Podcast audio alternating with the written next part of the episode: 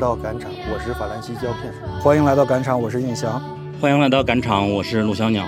赶场是一个专注各地电影节的节目，会邀请各种去现场看电影的影评人呀，或者是电影人来聊他们的观影体验。我应该是从一三年开始，北影节、上影节只跑这两个电影节，然后从去年开始去了平遥 First，然后一九年也去了一趟金马。以及今年去了一趟香港电影节，然后今天我们要请来的嘉宾，参加全世界各地的电影节的那种嘉宾了。一会儿我们可以稍后介绍。赶场这档播客，我们有一个前身叫做 JustPod 映画，也邀请了许多的北影评人来录节目，也做了二十期之后，然后得了当年的苹果的年度最佳新播客。赶场就相当于它的第二季，大家可以这样理解。然后关于今天我们要聊的这个 First 青年电影展的整个这一系列的节目。因为我们上期也是 first，这期还是 first。简单介绍一下，就是在上一期大家应该听到了我与那个酷姐录的一期入门指南，就是如何来 first，你如何买观影证，如何申请媒体。然后接下来我们主要做的可能就会具体来聊片子了。然后请的嘉宾就是非常的重磅。重磅到我现在都非常的紧张，别别别别别别别！然后我忘记说了，我相信大多数的电影的播客的听众都有一个共同的身份，就是反派影评的听众。然后今天我们邀请来的两位嘉宾，他们有一个身份就是反派影评的嘉宾，我们就隆重来介绍一下今天要和我们一起来聊的。首先是法兰西胶片老师，首先他有一个自己的电影媒体账号，叫做第一导演。同时，他也是反派影评的节目的主播，常驻嘉宾，常驻嘉宾。因为他的幽默感以及我自己评价，可能不一定他会喜欢了。他他聊的节目确实非常有趣。然后他有豆瓣上有许多知名的身份，比如说会收藏一些手办之类的。对对对对 对，收收藏手办，我是北京电影媒体圈手办第一人啊。好。然后其实去年的 First 电影节的时候，是我第一年的 First 嘛。然后胶片采访了陀螺老师嘛。做了好几期的长篇文章，你还记得吗？对对对对对，去年陀螺是评，对啊，就去年此刻呀。对，然后你写了好几篇，就是让你提起了我对半个小夜曲的兴趣，然后也说某一个电影是红长袖，还记得吗？那篇文章？稍稍等一下，我有点晕。去年我没有来 First 呀，但是你采访了陀螺，你写了好几篇。陀螺是去年的评审，是这样的，就是我我一般情况下每一次 First 举办之前会先做一个超前的一个预判的稿件。就相当于有点像售票稿件似的，预热、预热、预热，然后就基本上把所有的电影全部刷一遍。对，啊，大概是这样。我每年都会做，但今年因为有各种原因，还有一些事儿，就就今年。对，今年我是一直等着的，但是就没有等到，不好意思。但是去年你是相当于总结了陀螺说的话，我们就在那个语气来看，还挺好，写的真的是非常好。你是第几年来 First 的？我算过，我是从那个辛运坤的那一年，这反正到这里的话，应该是第九年。因为去年没有来，所以按理说应该是第十年，但是只能是算是第九年，因为去年疫情。啊，我搜了一下，你是在二零一七年的 First 在反派做过节目，那个应该是那一年你是预审评委，我是那年的初审评委之一。哦，这样。对对对。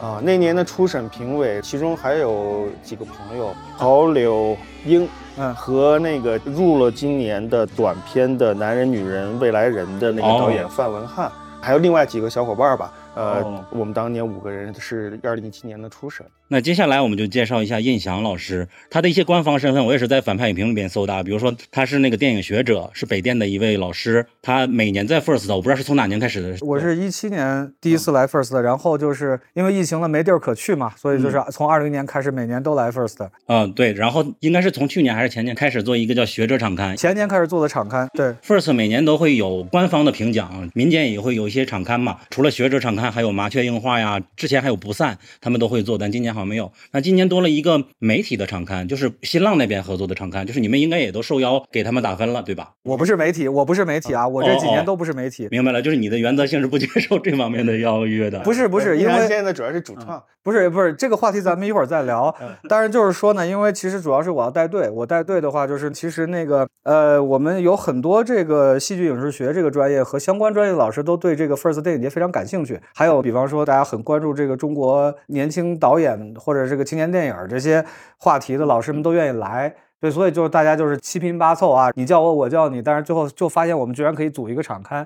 其实我们本来没有要组场刊，我们都是晚上要喝酒，嗯，呃，或者大家要聊天要讨论，然后讨论着讨论着，后来就说那个，就我跟他们讲，因为可能我去电影节比较多，我也经常当评审，然后就跟他们讲这个东西，所以他们就觉得这个，哎呀，这个电影节 你说什么都体验过，就没有体验过评奖。我说那简单呀，那那我们来嘛。所以当时我们就组了一个场刊，我们自己还要场刊要评奖。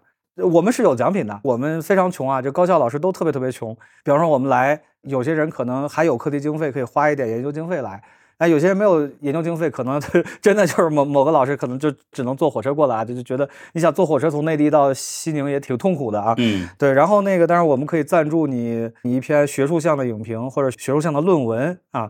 就比方说像我们之前有老师特别喜欢那个《一江春水》，之前就发了一个应该是文汇报。发了一篇就很学术的这个影评，因为片方也没有联系我们嘛，所以反正我们都是有奖的。如果你能联系好，有地方给我们发，我们当然愿意来写的。就是我们写稿是最没有问题的，对对对，所以我们是带奖品的。我声明一下，就是那个麻雀他们去年好像做了奖杯哦，对，麻雀是做了一个奖杯，然后那个彭于晏老师做了个奖杯，然后我们是那个赞助论文，大家这个赛道不一样。不过你们这个场刊对我来说太神秘了，因为去年咱们有一个共同的朋友叫小爱嘛，在深圳，然后他就去年有的晚时候问他干嘛呢，他就说在一个 battle 的现场，就是许多学者在那边，我们只看到那场刊里边人，而且里边每个人的名字我们都不认识，你们是匿名来投的，就是大学的教授啊、老师之类。对，就是没有带 title 了，就是那个我我们里边有教授有博导啊，有教授有博导有副教授，可能有一半是教授副教授，一半是可能像我一样都还都是中级职称啊，就不是讲师就是助研啊，大概是这个，但但但当然人均博士吧。就这么一个很凡尔，这我们自己的那个群名叫凡尔赛敞开。对，但是今年我们又改了，我们今年叫可持续敞开。哦，你想知道为什么吗？因为这个今年我们公共教育这个证件，你们可能之前也说过，这个证件，First 有一类证件，今年价格涨了一倍，然后把我们所有的伴手礼全砍掉了。然后那个我们说啊，怎么连一本官方的那个 catalog，就是那个目录都没有？他们说啊，因为那个我们要可持续发展的时候，我们减少了印量啊，所以就把把我们可持续掉了。所以我们今年就非常生气啊，然后我们就我们就可持续。那不行。对，就是你会发现，就是说那个因为这件事情。我们都没有带索菲特领东西，然后我们跑到影迷中心去领，发现只有一个证件，说啊没有东西了吗？没有了。所以就是你知道吧，就这个事情呃确实挺讨厌的，你知道，就是我们还得去买一本那个 catalog 啊。对，所以我们今年就是为了玩一下梗，所以我们现在叫可持续。所以你看豆瓣的话就是可持续。对，当然今年没打分啊，我前面有打分，但是我今年没打分，我就是相当于发布，因为大家关注我的会多一点，所以其他老师发布的话，大家可能容易找不到啊。所以就是我今年就是发布统计分数，做点工作啊。但是应该。每年的场刊到最后一两天，你们应该会有一个就吵架 battle。对对对，那你应该会参与对吧？呃，我我只管流程，今年我只你不输出观点了已经。呃，对，明就是之前输出观点，对，因为今年我要回避嘛，对不对？哦，OK。关于这个环节，我还有一个问题，就是你们觉得 First 电影节在中国算什么地位？就为什么这么多年一直来？它能代表中国的一些青年电影或者电影的？焦片老师先来吧。哎呀。这个问题可能是应该是几年前会问更突出一点，因为现在节展也多了，平遥或者乱七八糟其他的，嗯。嗯，哪怕是大家也没有太多关注的海南岛，但是你你也能在那看到一些东西啊，偶尔。但是你要说还是要想下一个定义的话，我觉得它在我心里还是目前中国内地的最好的电影节，哦，仅此啦。最好的电影节，就他推出的新的导演，就是其他的。你要说金鸡百花，你要说上影节，他其实没有在有意识的推导演。嗯啊，就是他其实，因为他有很多国际的入围的电影，但是那些东西其实是失效的。嗯，我从从真实的效果来看，就是失效，除非有些片儿会引进而已，就是这么一个结果。但是就是说，如果但是你要想看到中国的，或者说是接近于一种独立的创作，那就。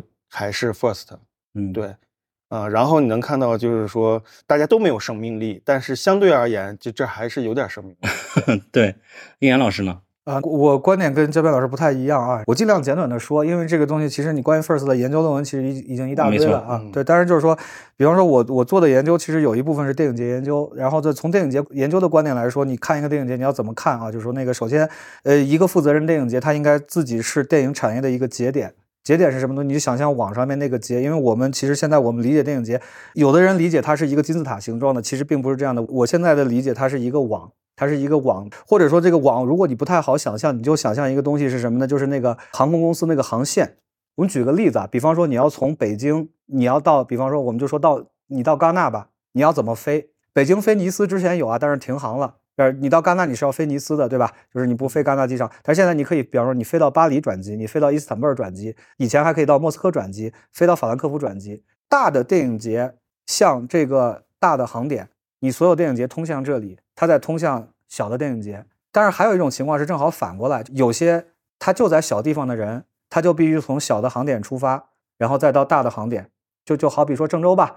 你从郑州，你可能直飞国际可能不太多，你可能先要飞到北京。那或者我们就说西宁，比方我们从西宁到戛纳怎么去？先飞到北京，北京再飞到巴黎，巴黎再飞到尼斯，是吧？大概这么一个情况。所以说这 First 它可能是两个方面的意义啊。一方面就是对于这个呃一些年轻导演，他可能通过 First 这个平台，他走到更大的这个节去。然后我们有很多这样的例子，我们随便举一些例子，就比方说像那个张大磊是最典型的一个例子吧。我们可以说张大爷最典型的一个例子就是八月在 First 的首映，然后他去了金马，去了其实更早的去了东京，去了鹿丹，然后去了金马。金马其实呃虽然它是个奖，但它其实还是个节啊。就是你看到它是这么一个航点航点的关系，但是你看返回来就是他的片子先去了柏林，又回来。像那个今年还有他的片子对吧？我的朋友广告片短片吗还是什么？哦对，昨天下午那个对，所以就是说那个那我们有这么一个基本认识之后，我们再来看我们下面谈一个电影节要怎么谈。它在制片、发行、放映和呃流通这个纸，就是除掉那个我前面说的制片、发行、放映，放映仅限于院线放映啊。流通层面，我我自己会把其他东西都叫做流通，无论是你比方说网发，或者你是什么学校的，比方说 First 主动放映这些文化机构的放映，包括那个 DVD 衍生品等等这些东西，我统称流通。所以你看，你拿这四个方面去看 First。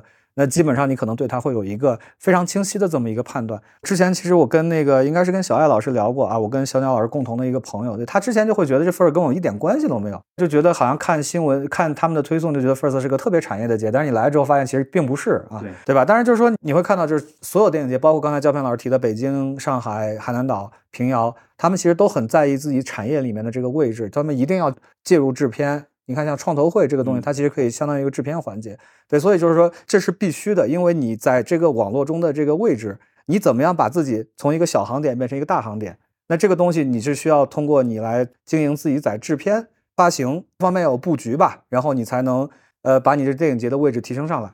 这些东西说完之后，我们可能再来谈体验，因为就是电影节研究的另外一个方法，最重要的方法可能是你你必须要天天读它的目录，读它的各种新闻，你看到它对自己有一个什么样的定位。但是更重要的一个方法，我们叫观察体验，就你一定得去。就是我一七年第一次来，然后我二零年再来，我就发现这个 first 跟我一七年印象中就不一样。首先，这个场地肯定是完全不同的一个空间了，因为一七年来的时候，这个唐道这个地方还没有修好。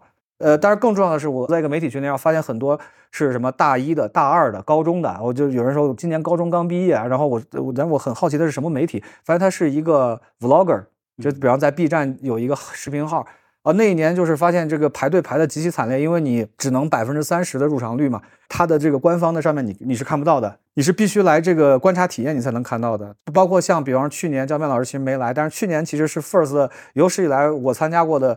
可能也是未来可能体验最好的一届，但是为什么？因为因为二零二二年它是疫情防控很严，所以它就把 First 办成了一个戛纳级别的东西，就只有产业嘉宾，就是它不向普通观众开放。二二年就是想看什么都看得到，对吧？因为来的全是业内。所以大家彼此聊的也就很深入啊，就这么一个状态。我听出两位老师的风格很不同，焦片老师会沉吟，然后再说他想说的，然后这边就是我真的有的时候会跟不上，我要 ADHD 就完了。大概这刚提到的确实让我有一点感触，就是去年是许多人断了的那一年，胶片老师也是吧？我是去年平遥和 First 都是我的第一年，反而就变成了就赶上这班车，而且也是因为去年第一次，你说体验好。可能看片是体验好，只要排队就好了，也肯定都能排到。但是没有像今年这样投入，什么环节我都去了。今年我感觉，尤其是另一个角度，就要回到了是电影这个角度。我觉得今年的质量要比去年要好很多。这就是接下来我们就是下一个环节就开始聊电影了。还是第一步就是先请两位老师讲一讲今年这个整体的这个 First 这些展映的片单的感觉怎么样？你们分别看了多少？这次胶片开始，这一次如果看部片也算的话，基本上呃。剧情片，嗯，呃，主竞赛的剧情片都看了，然后纪录片五部也都看了，短片大概看了一半儿，嗯，因为就是说身体原因，另外一半儿那个来不及看。然后还有一个单元是那个第一帧，就是偏女性的这个商业单元啊，但是里面的作品也是都有水平的。怎么说呢？我有点对去年没有印象了。我曾经补过去年的电影，我自己去 First，因为我们没来嘛。你好像去他们小黑屋看了一下，其实是跟他们关系比较好，所以说那个跟他们签个合同，然后就补看了一些去年没有看的，做一个补充。但是我也没有印象第一帧的整个的一个情况，没办法去评估。但无论怎么样，今年的第一帧整体而言水平还是可以的。然后第一帧的短片的水平。感觉平均下来应该跟主竞赛里面的短片的水平好像也差不多。嗯，同时还有一个印象就是短片当中有一些很厉害的东西是比长片要厉害的。对，还有一个感觉就是纪录片今年稍微偏弱，数量也不多，对吧？呃，其实每年数量都没有那么多，但是就是说它整体质量好像感觉是比以往偏弱的，尤其是那个呃跟剧情片来比的话，因为以往每年 First 有时候会出现这么一种情况，就是剧情片整体可能连续有那么连续两三年都不太出挑，但是可以用纪录片某一部或者某两部来。一下提升一个整个电影节的观影质量，啊，是有这么一种印象在我的脑海里。然后今年的纪录片可能就整体就偏弱，因为我感觉有很多同质化的东西，都是在做一些生死探讨的东西，而且偏私影。可能这种东西好像今年有点多了。今年关注的那种极端人群，还有那种那种性格人群，我觉得相对偏少。因为纪录片奖是提前颁的嘛。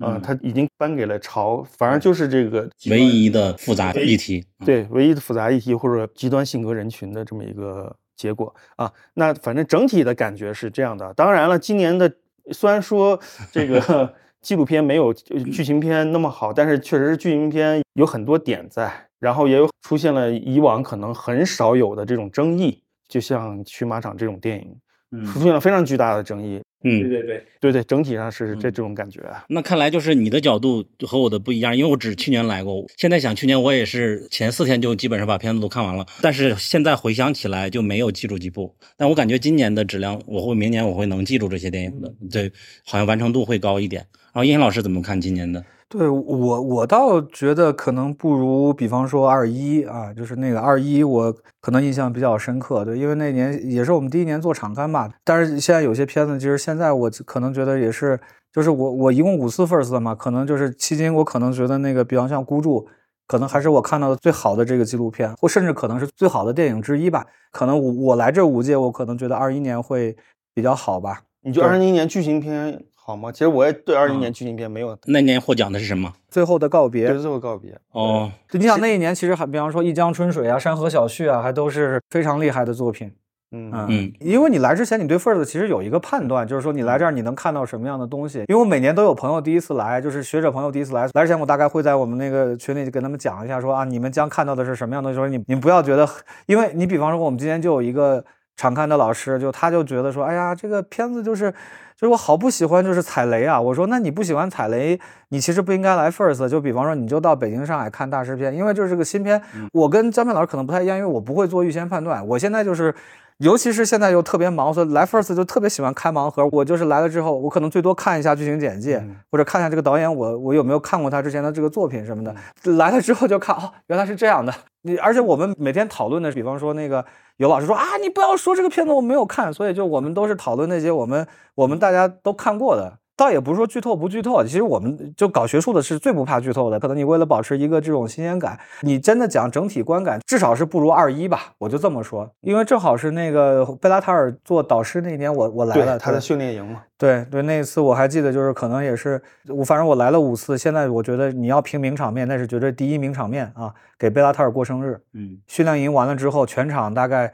除了坐下的，还有好多坐过道的和站着的。然后快十二点了，因为放完快十二点，老爷子讲完话，突然说：“哎，我们有一惊喜。”然后台上来一蛋糕，然后全场唱生日歌，老爷子快哭了。所以那年就有个笑话嘛，说贝拉塔尔在通州买房了，你知道吧？那一年他来了四次中国，就包括后面去。应该是去武汉讲学，又去哪儿？什么做什么活动之类的？在北电也去去过吧？对我甚至怀疑是因为先来北电，因为这个事情是是香港电影节请他，然后请请完之后就问北电说有没有兴趣？就是因为老爷子既然来了嘛，说愿不愿意来就来了。因为你想贝拉塔尔的粉头是我们学校著名的教授苏木老师，嗯，对吧？然后就拉了那么一个局，对，然后后面就变成这变成这个样子了。对，呃，我突然好奇，你们怎么看大象席地而坐那一年？他不在主竞赛里面啊。第一是我没来，我是我在柏林看的。对我那个我因为那个我写过，对，所以说它是开幕片，它是它是一个开幕片，就是胡波跟 First 走的比较接近，然后可能会形成一种好像它是 First 什么电影的一个一个感觉，标志的感觉，对，风格也像吧。OK，那接下来我们就开始正式聊片子吧。然后我们聊的顺序就是按开幕片、剧情片。然后纪录片和第一帧这个顺序来聊，后边还有短片。好，因为有印翔老师的这个场刊嘛，我会把每一个电影的目前来说，截止到七月二十九号的场刊的分数都写上了。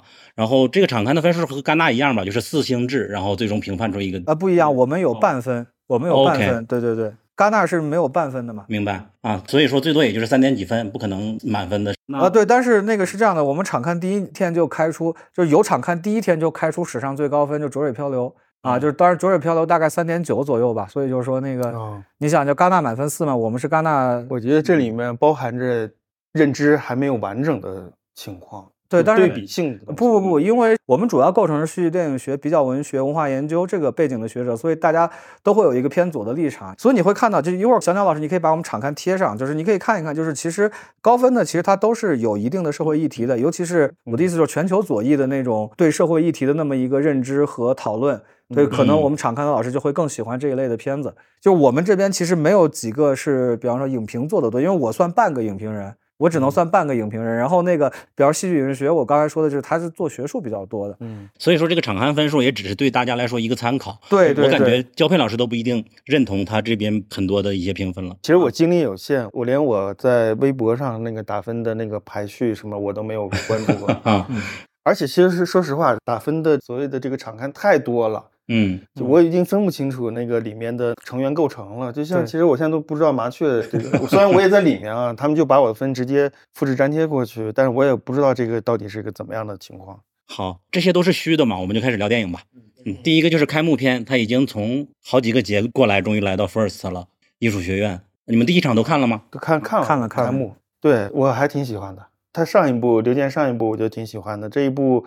可能更亲切一点吧，当然这一部 我觉得他可能更，我是记得开幕的口碑差评还挺多的。你不用等开幕的口碑，他之前在柏林的，他之前去了柏林和安纳西，就不是很柏林和安纳西，对，结果就不是很积极吧，嗯，但是我觉得尤其是这一次在 First 开幕，因为李子维 不是在暖暖场嘛，他就随便问了一句，有谁有多少现场第一次来 First 的，第一次来西宁的，反正就这意思吧。我一看举手的都快一半了。对，我觉得这个还挺震惊的。以往其实没有没有那么大的这个篇幅。呃，不是这个这句话应该这么说，是永远有人年轻。对，是这样的。对对对，年轻特别好。所以说我在看这个开幕之后的，也刷一下豆瓣的评分，我就感觉可能是有一些认知的。当然，你不能完全怪所谓代际的问题。嗯，可是这个确实就产生了个问题。我以为都是年轻人可能 get 不到的样子。呃，是是是，就是说他们不想关注，就是我这一代人经历过的历史，是比咱们再上一代的人的历史啊。对对，九四年咱俩还都上小学呢。是的，是的啊。但是咱们都会觉得，就是九十年代是美好的记忆。那边人的情绪，我觉得我们这个年代的人还能理解。其实是这样的，就是他加上一九九四，我觉得特别微妙。呃，当然他肯定是想尽可能规避了这种误区的认知，就加了一九一九九四，那什么刺激一九九五啥的。但是你这个加上它，其实是天然的，就是形成了一种屏障。就是一个双刃剑的问题，但是它加上一九九四，它有一个好处，你可以依据一九九四年去做判断，前五年、后五年这个人的精神状态是什么。那前五年大家就甭提了，那后五年就是房地产开始成为中国的经济支柱了。所以说它是夹杂的一个，就是说我们理想年代跟一个那么商业大潮混合就冲撞的极其猛烈的时刻。嗯，你怀疑这个怀疑那个，但是自己又没有伸展力，呃，就在那个时刻，然后你再选择坚持什么。那这个片子特别有意思，就是说，我觉得自己心里很欣慰的，就是说，刘健他最后自己拿起了画笔，嗯啊，可能就是，当然你你要说，对啊，这个人最后后来成为了一个权威，或者说是某种产业的某种行业的一个领袖，或者说怎么样的，可能他也是坐着顺风车什么的，但是。他内心，你能看到他内心最后坚持的是这个。那大部分人其实选择了其他的东西。其实就这一点，相对而言，就是能理解。就是我，就是这个生长经历的话，我是可以完全可以理解的。而且，并且我可能跟他有相似性，所以说我没有对他有任何的那种。非议啊，不像现在的，可能就是会觉得一看这些人都都有病吧，这些 脑子就是犯抽的一帮人。对啊，你要是这么看的话，他确实是脑子犯抽，但是你不结合历史，那就不完整了嘛。嗯，因为刘健导演也就三部作品，对吧？那个刺痛我大世界和对长篇不就两部吗？长篇三部嘛，对，刺痛我嘛。哦，对，刺痛我，刺痛。对，那是我当年还在七九八看的 UCCA，那个我感觉是比这两个都要更加直接的，就是真的是刺痛人的。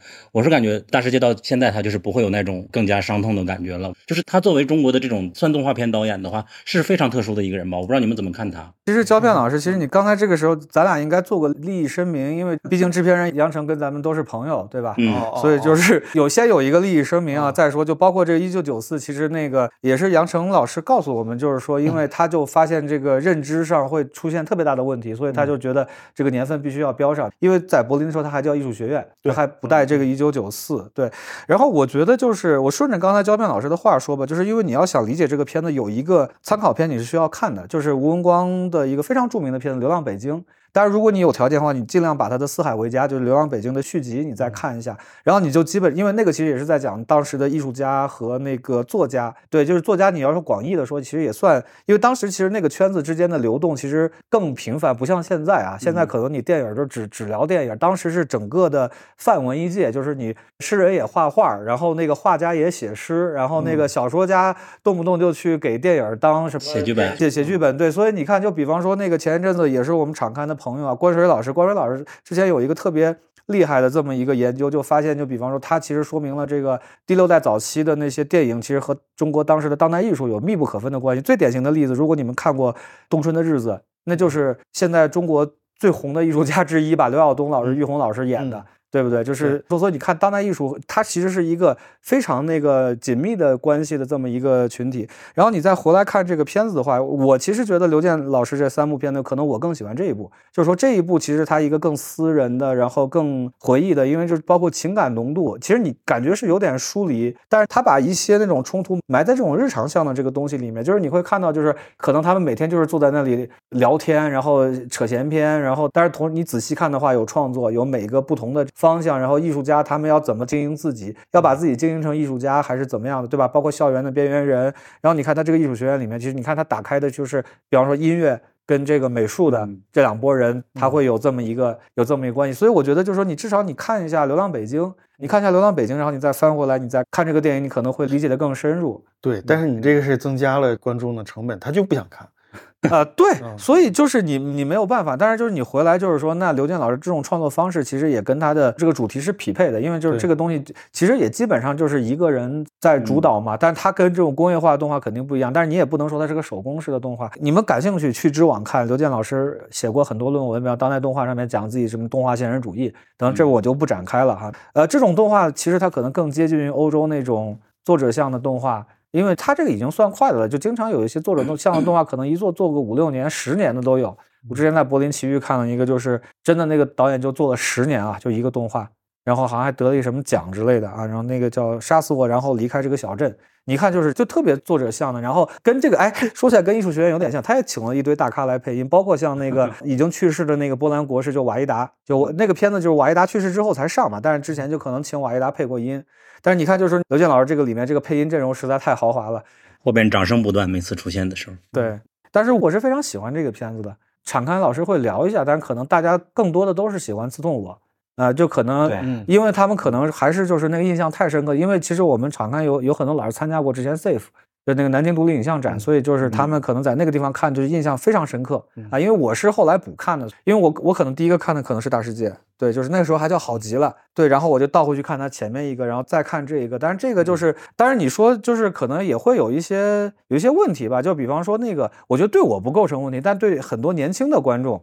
有一些我的学生，还有一些那个可能很年轻的观众，我们聊一聊，就他们就会觉得这就里面讲这个有的没的这个什么艺术什么艺术艺术家策展人这个关系，就是那个就是他们就觉得这个东西还用讲吗？但是你回到九四年那个时候，就大家并不明白这个玩法。现在可能大家就很理解，每个人都是艺术家，对吧？这个东西可能现在是个常识。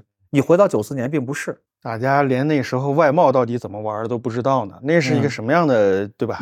商品经济时代，那刚开窍。对。因为第一次见印象老师的时候，咱吃饭，你说你喜欢的一个电影，不代表它是好看的。你刚才说这是你非常喜欢的一部电影，那你觉得它是好看的吗？它是一个优秀的作品吗？我觉得是，你就是你放在那个刘健老师的那个他对动画的这个理解里面，而且他这个他确实是扩充了动画的品类，扩充了动画的可能性。其实他对动画语言可能也有一些探讨啊，但这我们就别展开了，太学术了。具体你可以看，真的当代动画上，刘健老师自己写过文章啊，你自己去看就好了。那直接我们就开始进入剧情片的专题了。第一部就是《银河携手》一个大热片。我首先有一个问题，就是两位都看过一年一度喜剧大赛吗？就是偶尔陪爱人吃饭的时候会看。所以说里边的三个男的主人公的话，都看过他们的作品吗？之前没有，我会看里面某个作品，也都是家里领导会说，哎，这个特别好啊，你要看一下。就下饭了嘛？对对，类似这种的。对，我不知道焦片老是什么样，因为我每天都要写论文，所以说说我 没有那么多时间看。我好像看过那个，就他们有个电影撤档了，就是《透明侠侣》。哎，对，那我还看了。我知道他们是喜剧那个大赛，他们两个都是第一届喜剧大赛综艺的。我看过那个电影，就是他做过点映。哦，我在天津嘛。周末，哎，这片有点映，我去看了。然后对他们说，这个里面的这些人也是那里的，但我没有投射的印象，所以我看的时候我就觉得，反正比那个要好看。我觉得归根结底还是在于导演。这里面那些人也在那边也有表演，就是男主也在嘛，表演一个保安，记不记得？不记得。OK，保安就是在《透明侠侣》里面表演一个保安，你说你必须道歉那个人。就是这里边的男一号，银河携手男一号，他是一个重复出现的一个奇怪的角色，一会儿做保安，一会儿做外卖，一会儿做什么的。哦，没错没错，就是这个人，没错。他演的是这里面的那个，就是兄弟俩的哥哥，岁数大大胡子那个，大胡子那个，对，就是第一男主张了一是吧？对，更直男的那个是吧？啊，所以银河携手，我有预谋的想请胶片老师先谈喜不喜欢，怎么样？我很喜欢。我该是从哪个角度去说呢？就 First，他大家总觉得就来 First 就是要看先锋什么的，其实也不是。咱们从回想就最早辛宇坤开始，那就是。是类型片。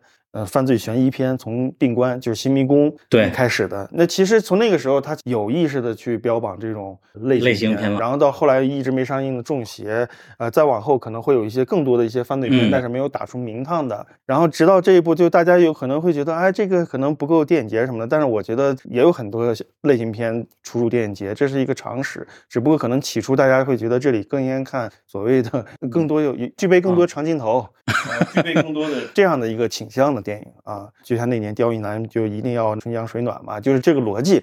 呃，但是就是说我很渴望在这里看到新鲜的商业片、类型片，而且我觉得套用在《银河携手》上，我觉得目前为止没有，呃，哪怕是去年的平遥的魏淑君，嗯，他其实也是作者画的，他也不是在做类型片，他那个你可以称之为黑色电影或者怎么样的啊，没错。但是这里面的这个就是纯商业化的一个，就是一个商业的喜剧电影，它的描写的对象是编剧。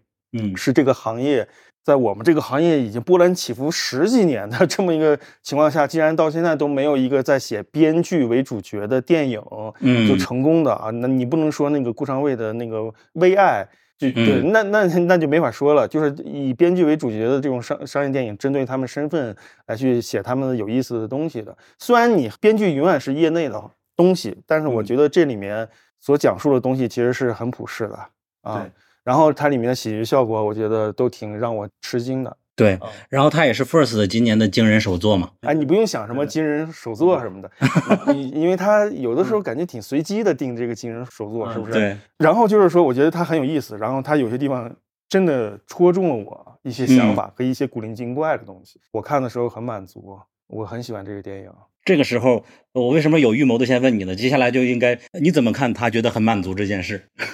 印象老师，对，因为就是还是生命利益相关。因为今年帮同事竞赛片的这个去马场做了点编剧工作哈，所以就是说，其实本来录这个播客就是不该干这种事情啊，就是因为你涉及到一个太严谨了。呃，不是不是，就是真的确实是身份规避的问题，有踩同行的这个嫌疑啊。就是我们说了一万遍嘛，就是说你不能这个既当运动员又当裁判，是不是？对吧？所以你看，你比方敞开我就回避，对吧？比方说这个场刊可能是我会帮着做一些工作，可能大家都会碍于我的情面啊，就比方说给驱马场可能打的就比较高。呃，当然这个事情我们一会儿再说，所以我就声明，我只说优点。对，然后呢，你比方说银河携手吧，我觉得第一个优点，你尤其在西宁这个地方，你会让大家很嗨，因为西宁其实很多是业内和很多是这个有志于做业内的这么一些人，对吧？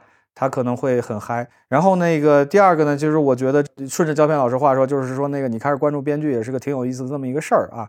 然后那 个就勉强，没有办法，这没办法录下去了，你就不批评了。不不，我还是 还是可以录的，你接着听我说嘛。然后其实我自己觉得这个片子里边我最喜欢的一个点啊，可能也是我看的不够多，但是我是第一次看到用那个三六零的那个影像，就是它中间有一段是那个做送外卖的那段嘛，对对对，用来表示一个极度疲惫，然后精神解离啊，我们可能有个专业的词儿叫解离感。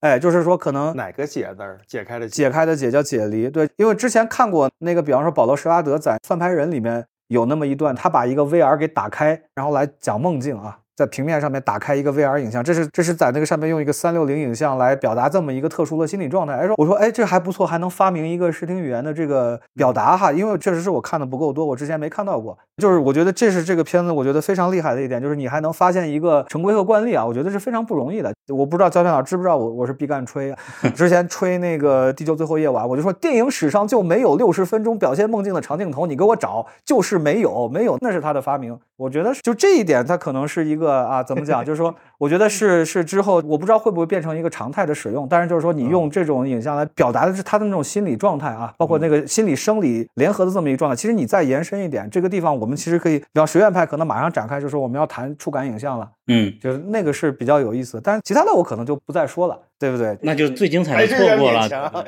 一个镜头。银河携手的场刊三点二九也是最高吧。场刊老师挺喜欢，因为其实我们都讨论一下，说这个片子受众可能是谁？因为其实当时有的老师也担心，就是说，比方这个片子在西宁爆成这个样子，会不会说给片方造成一个幻觉？我说可能是要打一点折扣，因为毕竟我第一个上来说的就是它是业内嘛，就是业内大家都会很嗨。但是我觉得其实可能共情点就是，我觉得每个人，如果你遭遇过一个比较混蛋的甲方，或者遭遇过比较混蛋的老板，你可能都能共情。不是，他就是社畜，还有北漂，他就是这么一个大对对对，但是你北漂，你还得北漂，你明白这意思吗？就是你你沪漂可能就不是这么一个状态。我的意思就是，如果你遇到过混蛋甲方，就是你想掐死他那种甲方，你可能都是会有一些体感的。你就一定要让我批评两句，那我就说，那其实你会看到这个剧本跟编剧没有关系。怎么讲？他没有讲编剧，他讲的是编剧这种服务行业，他讲的是服务行业，他没有任何一点去谈论编剧这个，就是这两个人的编剧水平，他从来没有讨论过好还是不好。因为你发现这两个人从来不关心他们自己剧本写的好不好，他们只关心他们和甲方的关系。对，这个其实就是魏淑君他在里面提炼的东西。你说那个永安镇的第三段是吗？对。我也想问，他和永安镇有关系吗？因为我没看过这个，就是他都是在描写编剧，但是关系没有太直接的关系。对我我我我觉我觉得不是一个事情，因为这个片子其实它叫《银河写手》特别对，因为它真的没有在谈编剧，我就话就放在这儿。它更像青春片吧？这里面的情感让人共鸣的东西，我觉得不是青春片，那最多就是有爱情元素。他离开校园了，你就不能叫青春片了。OK，你拿那个青春片公式来看，不有没有人出国，有没有人堕胎，有没有人死？你发现这三个他都没有，啊，所以它不是一个青春片，你知道吧？这是中国青春片公式。那如果他在一个就是类型片的角度上，你们觉得他们未来怎么样？是很好笑吧？应该还是只是影迷才觉得好笑？我觉得可能就是你遭遇过什么甲方那个样子，你可能会很容易共情吧。我觉得可能是很容易共情的，但是就是我们都会有点担心说。因为西宁的问题就是太业内，因为就是你一想，西宁本地影迷并不多，就是你全国你专门为了电影赶过来的，是你都是有志于 干这个的，或者是你跟这个有关系的，以及他们导演编剧是两个人嘛？你们怎么看这个完成度？因为我记得他们映后说他们是没有改过剧本的，就是定稿以后就没有被改过。他们是长期的，因为我做了他们采访，当然稿子还没出，就是他们是夫妻俩，对，然后他们长期在这个编剧行业里面，无论是舞台也好，还是说影视作品也好。长期在这里面受挫折，呃，受受到了一个极限之后，然后他们就放弃了自己之前的一个本来的剧本，然后想把自己的这个挫折史写出来，那简直就是那个就是非常行云流水了，因为就是这些事儿已经天天在他们脑海里被灌输了，所以说很熟练，你知道吗？就这个熟练性，我觉得是就是他们的阅历呃积累的。因为我没看过《永安镇》，我在看这个片子的时候，我在想《永安镇》是不是就是这个样子？呃，完全不是，完全不是，完全不是。永安镇可能更高级一点吧。刚刚我们把第一个最高分讲了，那接下来这一部叫《春日狂想》，可能是场刊最低分了吧？零点七八分。嗯，对，因为我其实我也不觉得这个片子有这么差了，因为其实我还。觉得这片子还挺好的。但是就是我们场刊所有人都不喜欢，这也很出乎我意料啊。但这个片子其实我觉得可能最大问题可能有点过时。比方说这个片子如果是十年前或者十五年前，可能评价会好一点。嗯，因为它其实撞了两个点，就第一就是说那个你比方说哎，就你金基德这个问题，可能还有比方说到底要不要 Q 呢？反正就是某位老师说的吧，就是无一字无出处，你怎么解释？你会发现里面确实是无一字无出处啊，所有的点都在。就是你比方有金基德，有阳光灿烂日子，嗯，对不对？溜门撬锁是不是阳光灿烂日子，对吧？啊，你这儿应该标个剧透提示。没关系，这次我们就是剧透节目。啊，对啊。然后你看里面类似王家卫的那种东西，嗯，特别多了。就是那个我现在就稍微都有点淡忘了。就是说那个这个片子的哑剧方面算是有出处的吗？不是，也有空房间就没有一句对白啊。就是那个金基德经常干这种事儿啊。春夏秋冬是不是也没有？我春夏秋冬我不太记得，因为看过太久了。就是我先说这个片儿整体在西宁这里差评的一个依据。我先说吧，就是他他可能踩到了这个女性主义的这个问题。对，他是去马场的预热。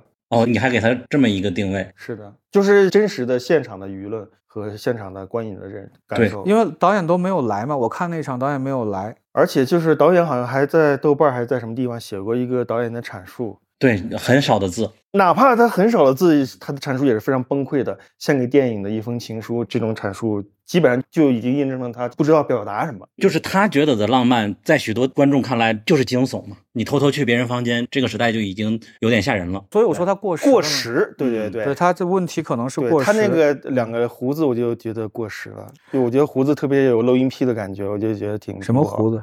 那个男主角是俩胡子，最后还是把他剃了啊！还有这样一层啊？你没看吗？看了剃了，但我没想到胡子是录音癖这个角度。我我我的感觉就是这样的，就这个男的，就是他到一个地方又开始脱衣服，那就是这个意思嘛。嗯，我在我们讨论的时候，其实我就扔了一个观点，就是第一，就是说这个片子可能恰恰是 First 该选的。那这个可能符合我们对 First 的刻板印象。对我这里可以 Q 一下胶片老师前面说的一个观点，就还是说那个类型片这个问题。因为很多电影它是来电影节找发行的，如果你你这个电影节有志于产业，那你当然是要选这种东西的。你就是你，比方说你们觉得戛纳特别高大上，戛纳并不是的。戛纳有一个潜规则，非常 非常可怕。我告诉你，就是戛纳的片子它一定得有法国发行才能进。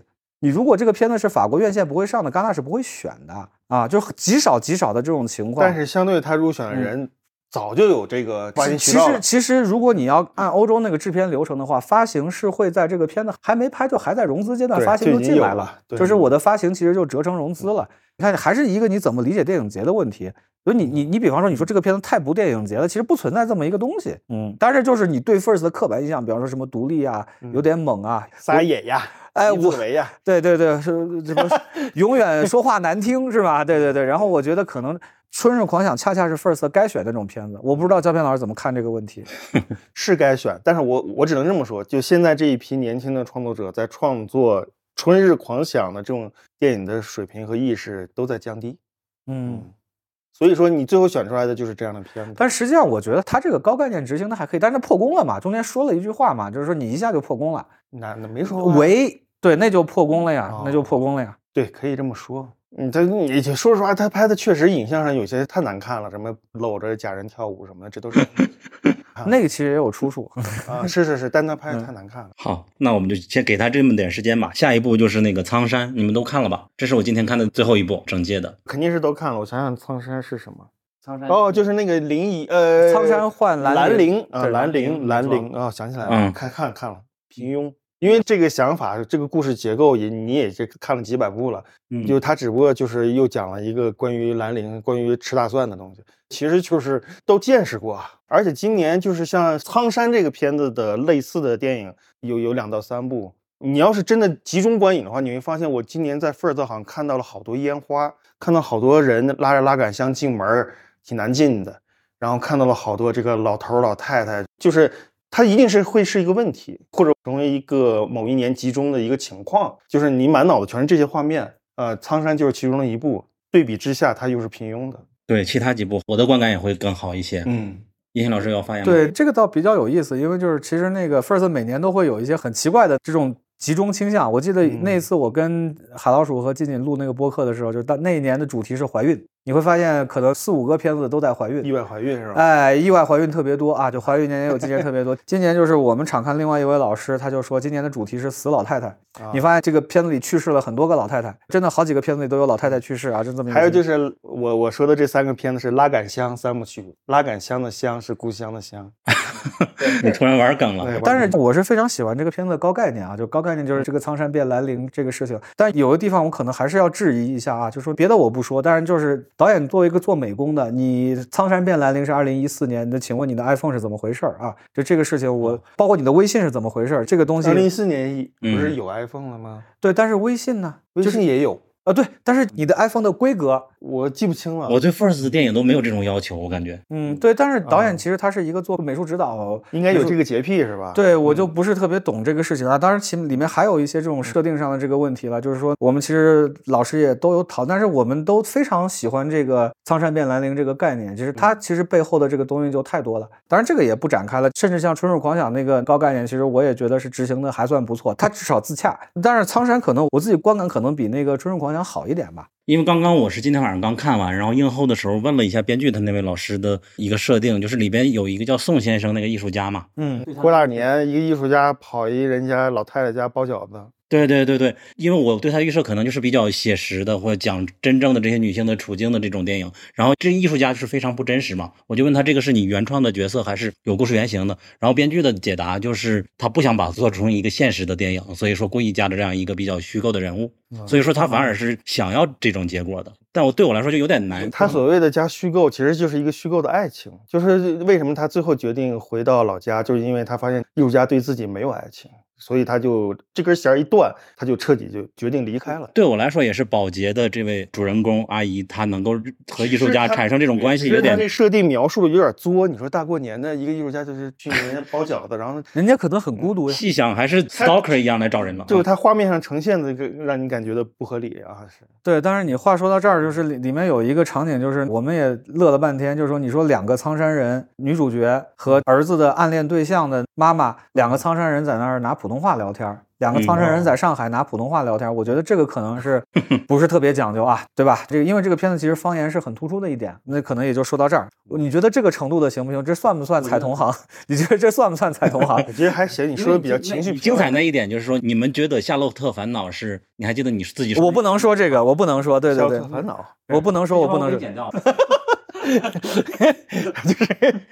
好，那我们进入下一步吧。你刚才的苍山是二点五分，中规中矩吧？下一步是漫漫长日，你们的场刊没有打分，这是为什么？啊，对，呃，有些老师没有看，我们会大部队会把它排在最后一天。哦，但是这个片子其实上影节就报过了嘛，所以就是主要听胶片老师讲吧，因为我也没有看。哦，你没看这个片子？对，现在好像是这个，现在应该是观众评分还在第一啊，挺好的，我挺喜欢的。我我我漫漫长日跟那个银河携手。这两个都是并列的，特别喜欢的电影。这一次，当然《漫漫长日》在上影节我也就看过了，那个时候就很喜欢。嗯，然后他其实就是说，就讲了一个小孩儿。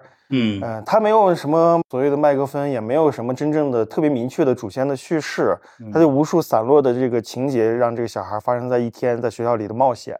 对，然后他看到全都是一些他自己想象中的一些情况，或者说是一些心理上的一些变化，很符合我们以前小的时候每一个人童年当中可能会想到的一种东西。他用超现实的方式把它表现出来，呃，运用了特效，运用了动画，运用了很多形式。呃，反正是挺精彩的一个电影儿，然后是那个子川拍的，大家都很喜欢的看他的戏。呃，小孩调教的也还行，可能我要求可能更高一点，觉得还可以再进步一点，但满足这个电影是相对足够了。然后他最关键的是，他其实有意无意的，或者说在一些缝隙里和一些节奏里，其实是一直在跟这个体制在对抗。对，有这种方面的表达。对，尤其是最后的落点是完全的明确了。让他跳广播操嘛，就像机械化的。啊，你到这时候你要蹲，你要站，然后你要笑，然后这个时候他把那个所有的字儿，就是那个口号倒着排。嗯，对对，表示一种否定。然后最后一个镜头拍到小孩在那儿奉献出一种九年义务教育的假笑，那个笑是非常假硬的不得了的啊，就在那那硬硬撑着笑嘛。就是我我是机器人，我硬撑着笑的那种笑容。嗯，落脚点在这儿，我觉得特别棒。这里有好多非常有意思的情节，隔几分钟就会有一个，比如说。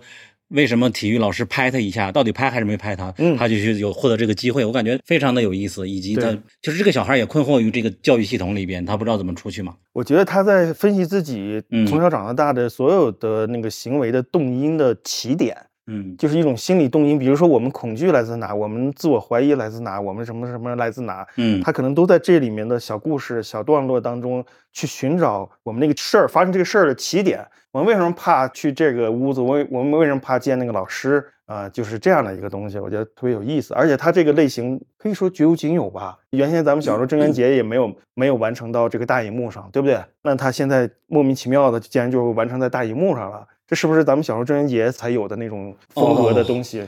对吧？你这么一说，确实啊，所以说这个就很稀有，嗯，很稀有，但是不好说它投放到市场会引起什么波澜，或者说，因为它这种东西，它的喜剧这种节奏、这种感觉也没投放过。你看一个喜剧从头到尾也得有一条主线来贯穿，它也没有，没什么主线贯穿，嗯，他就来个事儿想个事儿，来个事儿想个事儿，走到哪想。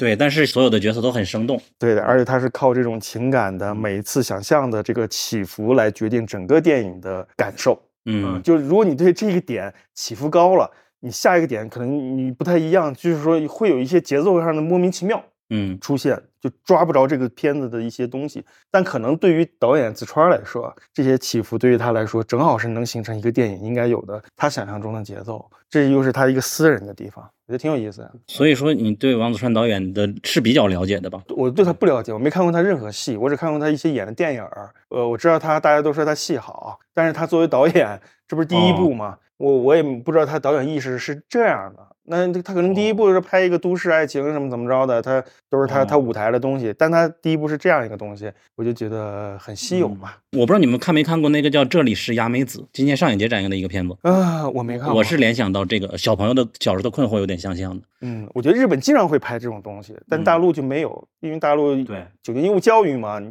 怎么会有这种 想象呢？嗯，好，那这个目前没有评分，那接下来就进入本届最长的那部电影《但愿人长久》，二点七五分。印象老师说说，这个其实和另外一个片子可以连起来看，就是《杨子的困惑》啊，这个平遥的世界首映。杨子的困惑上影节也有，北影节也有。平遥是第一次，今年出的。就我就说，其实你会看到，就是说这两个片子其实它会有一个共同点了，其实都在讲一个，就是那种我觉得可能用用这个词儿吧，也我就不合不合适，就是他在讨论这个母职惩罚或者说母职规训啊，就对一个女性来说，你得怎么样当一个妈妈是个合格的妈妈。所以你看到这个片子和杨紫和妈妈都是一个不是特别典型的嘛？比方这个里面妈妈她是做这个 KTV 的，那这个女人不就更那什么啊？对啊，对啊，就是所谓这个母职规训这个问题嘛。嗯，但是这个片子它其实野心非常大，里面塞的比方还有什么知青返程啊？我算了算，算了算，这个居然时间还都对得上啊。然后那个因为其实当时可能我还是有点有点犹豫的，呃，尤其你涉及到这个文革知青返程什么这些东西啊。但是我就觉得这个可能也确实是没有必要这么长了，就是说那个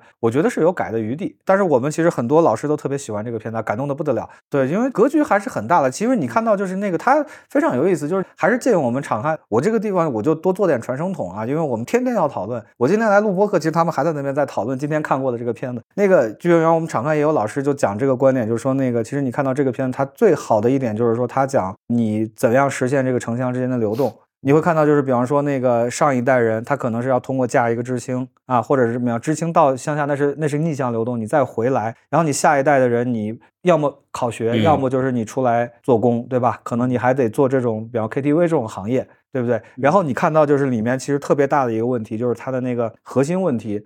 其实核心问题，你看到第三代的两个女孩，一个是我们女主角的这个叫什么外甥女和外甥女，你和女儿对吧？他们其实问题是一样，都是学校要给这个女儿找一个学校，对不对？你通过这个学校，你才能实现向城里的一个流动。外甥女她是典型的是从那个因为母亲过世了是吧？父亲流动到别的地方去，她没有地方办，她就跑到成都来找找大姨还是小姨？呃，婵娟那应该找大姨，对，夏蝉是姐姐哈，婵娟嘛，千里共婵娟。因为对这个问题，我们一会儿再说。对，然后那个找大姨说，你给你得给我找个学校啊。他们就在你比方说说那个成都七中，连我都知道成都七中是成都最最厉害的这个学校啊。包括里面他们去的那个叫什么石室中学，还叫什么中学，就是晚上翻进去那一段。对，所以你看到就是他其实是在讲这个问题。到最后，甚至比方说这个老太太过来向这个女儿赔罪的时候，他其实也在讲这个，女儿是在跟他讲说。把他老太太领到这个楼上面那一段，其实就特别中心思想了，就特别中心思想。我告诉你说，你看我们住的是个城中村，你在这儿你能看见什么什么？那个趴着那大熊猫，太古里那大熊猫，那是市中心等等这些东西。所以就是你看它这个空间上面，它会有有做对比，所以这个概念也是实行的特别好的。对，还有一个也是我们场刊一位老师讲的这个观点特别有趣。去年有个电影叫《百川东到海》，但他拍的不是百川东到海，他拍的是何日复西归。所以这个片子其实它叫《但愿人长久》，他拍的也不是《但愿人长久》，他拍的叫《千里共婵娟》。所以现在可能是这个片子就是他喜欢拍后半句，但是他的片名叫前半句。对，剧透一下，就是《千里共婵娟》，其实就是这一家有两个女儿啊，就是那个第二代有两个女儿，一个叫夏蝉，一个叫夏娟，啊，跟的是这个叫夏蝉的。他是从呃成都边上的一个村儿里吧，就到了成都这么一个片子啊。我觉得这片子还有个优点，方言特别好啊，方言就是非常摄影也不错吧？对，摄影也非常好，对，摄影也非常好。你现在我还能马上想起来大概十几个那种名场面级别的那种那种构图和那个调度思维吧。你比方那个老太太在那个街上溜的那那一段，你比方说最后那个很漂亮的那个雪景。还有最后那场戏，虽然很巧合，但是我其实觉得在那特别好，就那个一个无人机的镜头，但是就是说他垂直拍摄的，从他们从老家回来，然后打了一辆车，发现哎，居然是那个母亲考驾照的时候的一块去考驾照的那个另外一位这个女司机啊，然后呃，她都已经开上这个网约车了，这也是非常有意思的一个段落。接着说，就是你比方说那个母亲为什么要去考驾照呢？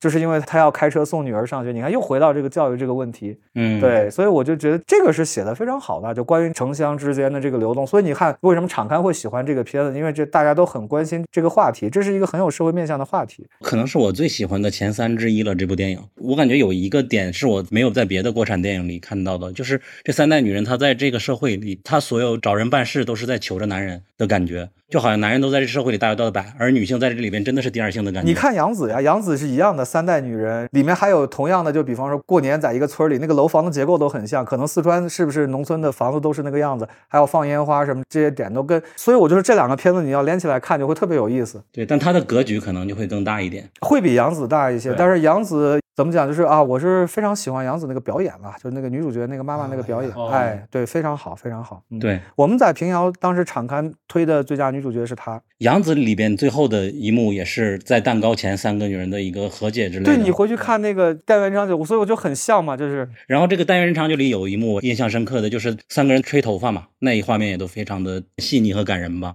然后今天晚上不是第一针颁了奖嘛，他有一个特别提及的，没有奖杯，只有证书的一个奖。对，特别提及，其实我觉得翻的不好，应该叫特别表扬。我不确定是提及还是表扬。不，special mention，它就叫 special mention。对对对。好，那我们就进入下一步，复读青年了。二点六五分，行，这个我先说吧，因为我这片子看了两遍，我是线上，我是在那个，你可以看两遍，对，我在福利堡那个电影节，因为它世界首映的时候，哦，对，那个线上，因为正好当时有个机会看，我就看了。第二遍为啥还看呢？因为那一遍就是字幕不太好，哦，对，那一遍就是只能有一个那种内置机翻字幕，讲到一些当地语言就就对对，但我看完之后发现观感并没有什么变化啊，就是说那个，因为这个片子吧，怎么讲呢？就是我觉得其实问题很大啊，片真的问题很大，就是说。如果你把它跟比方说《浊水漂流》这样的片子放在一起，觉得可能有点欺负他。你比方说，就里面就是我非常不能接受这个剧情的，非常非常不能接受这个剧情。这个社工犯了什么错啊？你一定要把他献祭掉吗？就是你就为了让这个弟弟找个爹，你献祭掉一个哥哥，献祭掉一个无辜的女性，这个女性还都在帮你。我不知道这个剧情是怎么怎么编剧为什么设置这一点？对我就不知道。我怎么想的？就是你不不必要非要这个样子，对不对啊？当然，吴康仁老师那个表演是很好的啦。这个我也询问过专门的手语的人士，他们就说这个特别好。因为其实我自己观感是有点 overacting 的，但是我那位懂手语的朋友就跟我讲说特别好，就是语速略慢，但是表情什么那种东西都特别到位啊。所以就是说，可能这个片子最该夸的是这个点。对，然后还有一个点就是说，这个片子重要性在于，如果 First 不选这个片子，First 必须改名，因为 First 要把它的 International 摘掉。他每年必须保证一部是那个外面的，这个是真实的、客观的原因吗？不，它叫 international，它没有 international，所以就是你不选一个我们叫 Sinophone 的片子啊，就是那个华语系电影，就海外华语片，东南亚电影。对，不光东南亚，美国的也有啊。明白我这个意思吧？所以就是说，它保持 First 的还是一个国际电影节。哦，焦片老师怎么看这个？这个片儿，嗯，呃，这片儿就是那个无趣，呃，不是无趣的问题，是就是说中间就像说的这个一下把这个女孩儿，哎呀，就是命运使然啊，他就想说这种东西啊，就是这个已经在所有的犯罪片里面，我把你关后备箱里，其实你没死啊。我把你淹在这儿，其实你还活着。回来之后，另一个人把他弄死了。就这种已经烂大街的这种设梗的方式，其实我觉得就是说，他最后就是想砸在男主角表演上。我觉得他对男主角表演有信心，所以他就这么做。但是这个电影前半段、后半段就是分裂的有点大。刚开始你以为是全社会系的一个素描的那种东西，但其实越往后越越就是一个比较单薄的那种所谓的情感兄弟情感。然后到最后更是那个什么，啥都没有了，而且最后都拍飞了，什么幻觉，哎呦，杀害了你的你这个在监狱里出现这种幻觉，我的天呐，就这种就是 他只有一场戏让我很受吸引，就是他想用他的龙的这个特征，想让他的弟弟制造一个误会，让他的弟弟在那车大巴车先离开，让他去自首，他就在那喝水，然后那个大巴车开走了之后，他仿佛哎计谋得逞了，但是。他意识到弟弟在身后，就那场戏，包括他的调度，我还挺喜欢的。就那场戏像电影，你知道吗？之前什么抓人呐，什么的，什么无间道，哇，追下一个人那种拍法，我的妈呀！就是这个东西，就是，但是他工业水准还是在线的啊，工业水准在线，而且就是说，你觉得吴康仁的有没有戏拿金马提名，甚至影帝？提名是有，你要说影帝的话，得考虑。我觉得他会被电影。整体拖累。我在几个群里，反正群友还是喜欢的蛮多的，主要是题材加分吧。就好像这个题材关注这些群体，觉得大家喜欢的还是因为这个男主角表演。对啊，就是会让一些平常看电影积累不多的人就会被震到。对，后边他们是反复的表达感情，我感觉都有点太过于催了。导演还说他并不想煽情，但是真的很煽。哎其实导演就没有什么更多的绝招，所以才把一个镜头就立在那儿。这个 就跟饶晓志刚开始拍电影拍那个万茜。有演技时刻标出七种人格，我的妈呀！其实他根本做不到，但这这好歹是做到了。但其实你在观看的过程当中，你也会觉得这里面的表演当中有一些重复。最后说一段你也应该剪掉的，就是这个片子是个耽美片儿。哦，对，这是一对 gay。比方说那场床戏就不说了，而且就是我们都注意到，可能你没注意到，就是那个地方他用了春光乍泄那盏灯。春光乍泄里面那个瀑布的灯，嗯，这 Q 春光乍泄的太明显，而且它底下还写了个性少数嘛，一个跨性别的这么一个不知道干嘛的啊，就是那个楼下那个妈内姐，嗯，对吧？就是你一看就是跨性别，嗯，对，所以就是说这个片子其实说白了，它是一个伪德国骨科片儿，嗯，兄弟两个本身也不是亲生的嘛，对，所以是伪德国骨科嘛，如果是亲生的，就是真德国骨科了嘛。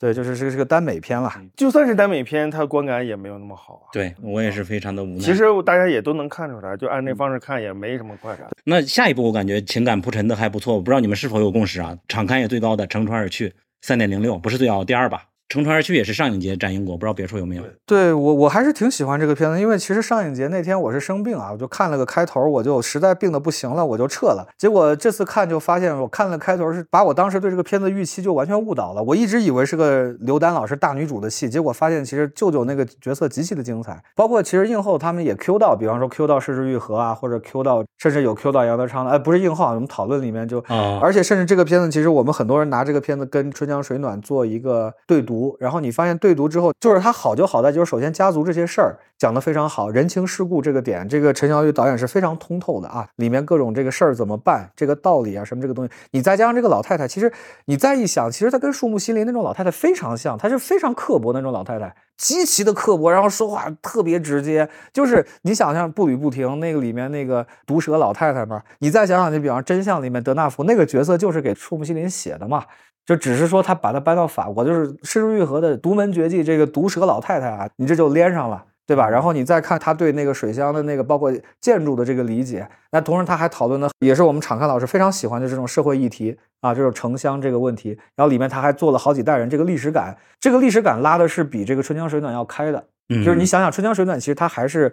更平面一点吧，就是可能他这个历史纵深感，你会发现，就比方甚至就是说，当年是什么那个三姐弟啊，不同的选择，父亲这个问题是吧？甚至还有童养媳，这奶奶其实之前呃姥姥啊，姥姥之前是个童养，对对，之前是个童养媳，我看到那我都惊了，我操，我说我说哇这个神展开，所以就是到最后这个片子，我的在我这儿分是一直一直往上走的，对，而且你是你包括就是那个这个舅舅这种角色啊，我就直接引用导演最后的一个阐释，我觉得导演说特别好，就是一个是卷。刘丹老师那个角色就是卷，弟弟那角色就是躺。而且他就是说，那个家庭是什么？家庭就不像网上就我丢一观点，咱俩撕一顿，对不对？家庭就是说，你就必须得要学会跟这种不同观点来共处，就是我们不能撕破脸，就是我们这是家族嘛，就是你再撕你也不能撕破脸。所以就是你你要怎么就是容许各种不同的这个观点，这个家庭这个复杂这个程度，我觉得这个就算导演是释之玉和门下走狗吧，肯定这个片子是够出师了。嗯，叶航老师已经讲了很多了，我觉得这个电影主要是没有什么感觉。我觉得他在我心里跟那个 苍山差不多，是吗？比苍山好，他跟那个单元人长久差不多，就在我的心里。哦，但他比单元人长久简练的多了。当然，就是你，我觉得就从这个人物的设置上，就像你什么卷啊、躺这些设置上，在我的脑海里就无数的角色就是席卷而来，我得不到那个观看这部电影本身带来的东西。而且你设计一个老外。呃，培训学校不是他的 key 还是那个价值观冲突嘛？就是老外有老外的价值观，还有就是有些刻意的去走诗化的东西，他的那个一直没有到最后才归来的那个儿子的那种描写，都跟现实没有任何关系。所以我就觉得这个东西，他可能是有个寓意啊，这个儿子和这个故乡的那个寓意在。但我觉得真的是挺刻板、挺刻意的。我跟你学一下导演的阐释。导演说，只有这个儿子真正实现了外婆的理念啊，就是你想做什么就做什么。对，我觉得他做的是非常刻意、虚假、不存在的事情。当一个群演哈，在横店当一个群演，然后他在那揣摩，哎呀，做什么样的动作？那时候我觉得最无趣、傻。群演可能真的不是那样，是吗？啊，对对，我觉得最傻逼的那个设计就是在这个电影里出现了，就是这个东西毁了我想去理解其他人物关系的这么一种兴趣。啊，就是导致了我最后觉得这片子，我知道它很稳定的一个状态，但是个人还是不喜欢。嗯，但是它是一个正常的电影，三颗星的电影，但是没有到大家这个四五星这样的一个水平线上啊。嗯，而且最后我已经承受不了了，就这个老太太这个灵魂四处游弋那种呃优美的慰藉的那么一段描述，我也是 接受不了这样的东西。对，她是出去了，她是出去了。但是这个描述在我来看就挺死板的东西。对，这是去世的三个老太太之一啊。关于这个，我还有一个最后一个情节上的问题，就是那个他们合作那个爆雷的那个同事找过他一次嘛，过道找他，后来又去他家，他的安排你们怎么看？导演说是把这条线剪掉了哈，但是我觉得恰恰这种东西就是说你歪打正着吧，就是说你勾出来一些东西是比较有意思的。就是说，那个就相当于他割了一点那种延展性的这种东西，他就还是重申一下，就场刊很关注这个社会面了。因为导演自己阐释，就光他们那个地方，就是五十万人里面有五万人是对我应该没记错啊，五十万人里有五万人是被爆过雷的，P to P 爆过雷的，就这么一个情况。这是有社会表达的，但是你说好不好就难说。但是我比较喜欢后面那场戏，那场戏啊，就是他最后上门，女儿接待那场戏。那场戏从哪儿来的？那场戏我猜，我盲猜，没跟导演求证过，让我马上想起《童年往事》里面那场戏，就是阿哈骑个摩托车去找那个人要那个汇钱，他母亲去世了嘛，就另外一个他们街坊说有个什么汇的那个汇钱，就相当于是欠他们家点钱，但一看他们家那个样儿就走了。啊，就是我，我能让我想起童年往事那场戏，他就上来给你倒杯水，然后就是我们家要搬家了。这个感觉就非常非常像我我我怀疑导演可能是从《童年往事》这场戏的处理受了点启发，就开始只拍背影和下身，然后逐渐转到脸上嘛。对，我说那场戏你能想起来吧？就是阿哈去那个，对对对，能的，要钱那场戏。反正本来就是想要做点什么对他女儿。嗯，那下一步就是君君，这是今年平遥开始出自山西的一个低成本片子吧？哦，这是平遥先有的。对对，我们在平遥看的，他得了费穆两个奖呢。其中一个奖还是那个李雪琴他们得了李雪琴选择奖，老在老笑着。李雪琴，李雪琴是今年的平遥的青年三个青年评审，五个五个，今年是五个青年。他的奖叫李雪琴选择不不，我们开玩笑叫李雪琴，应该是费穆荣誉评审荣誉，还有青年评审荣誉这两个奖。哎，我相对还挺喜欢这个片子的。哦，是吗？我我当时也喜欢的，但是这次好像大家都不喜欢。我也没太去了解大家的情况。我喜欢就是在于，就是我感觉这个电影当中有一个，他虽然是中年男人，但是那种疲惫感有一些共通感。这个看完这个电影之后，我大概脑海里不断的加深的印象呢，是他关车门、开车门、系安全带、解安全带。对，就是这种，我把我封闭在一个地方，然后我要保证我的安全，但其实你是绝逼痛苦的这么一种。体验，我觉得他做到这种体验的这个东西传达到我，就是通过一种通感性的东西折射到每个状态。他不是一个中年人的，仅是中年人的问题，或者说家中有一个更老的老人的这样的一个社会问题，它是一个体感感受的问题传递到我身上了，非常精准的传递到我身上。我坐在座位上，我好像也感觉到了这种痛苦。我我觉得还蛮蛮厉害的。嗯，尤其是那个开车往返那一段戏，至今还我也是年初看的，至今我还记得，因为它实在是就是我在我的一个封闭空间，我都不能保证一个呼吸的安全，我我实在是忍不了了，我要把你拎下去了，不管什么道德什么，你是个女人，你你是个动物，你是个什么，我快死了，嗯，就把它弄下去了，但弄下去之后，他马上又恢复了一些所谓的道德感，恢复一下不是道德感是理智，因为因为这场戏我跟你解法不一样，其实你看到就是那个狗店那个老板，其实年龄比他小。但是你看，他管这个男主角叫君君，君君，所有人都管他叫君君是长辈要叫的，就是那个其他人，你按理说你不能这么叫的，你知道，这是个叫小孩的叫法，所以就是你看他在那个人面前是很低声下气的，所以他那个时候他的社会秩序回来了。这个片子我当时在平遥看完，就看完我就在那儿乐，我就说这片子四个字剧透，汾阳老寿没了。对，当时大家那么评，就是冯阳老寿嘛，你就你不觉得他的妆造都很像图门老师吗？就是戴了个大墨镜而已，他没有任何的那个胁迫感啊，没有任何暴力倾向啊。对他这个导演的舅舅吧，就长得还挺凶的，但是其实他最后，这就是这是我想跟你讨论的，就是你觉得他最后要不要一个爆发的时刻？我一直在等这个东西，但是没等来。就是他结局确实，我觉得也有待商榷。结局是泄气了吧？因为因为他其实整套视听非常明确是达内，是达内，就是罗罗罗塞塔。罗塞塔但是就是说，包括罗塞塔那不是也照顾一个妈嘛？对那，那个恶心妈。但是酗酒。但是就是说，我觉得他为什么在结尾有这样的一个处理？我觉得他可能当时有点过于自信，就是在说。其实他最后获得的一种社会的认知价值的东西也是残缺的，或者说这就极限了，封顶了。他认为在那一时刻他就封顶了，是那样的一个情绪。不，但是你看看罗塞塔那个戏，因为我之前我们场刊时，因为有一个做比较文学的老师，他就特别好奇，就说你你们在这讲这个罗塞塔或者达内，你们这在讲什么？跟他讲了一遍罗塞塔，跟他讲了一遍罗塞塔那个结尾。嗯，然后他老师就说：“哇，这个结尾怎么能这么惨？”我说：“达内每一部他那个结尾那个张力就是爆棚的那种张力，就他不是情节剧那种张力，他是一个现实主义给你推到极致的那么一个东西。所以我就觉得这个片子最后就是你看完之后你就一脚踩空那个感觉，在那儿我就等着一个锤，因为你前面就是盲目自信了。我觉得他觉得那个力就够了，是吧？啊，可能咱们看的话就不够了。嗯，对对对，就这一点其实挺遗憾。但是另外一个方向说，他就说，那你们为什么非要拿达内来要求这个片子？因为他的方式，他的技术方式是达，就太达内了。对呀，所以你这么看，你回去比方说当时王小帅那一部《日照重庆》。日照重庆不是相同的问题吗？日照重庆扒的是儿子呀，就照着儿子拍的。那个是更空虚了，空空洞了。对呀，嗯，这里还挺挺具体的，因为他知道这个人肯定是他生活当中肯定就是这样的。我非常喜欢那些段落，就比方他给他爸爸换尿布啊什么那些。他还有一个特别好的段落就是提眼镜，每次感觉他都打鸡血嘛，我我我扛不住了，我怎么提一下眼镜的那种啊。嗯。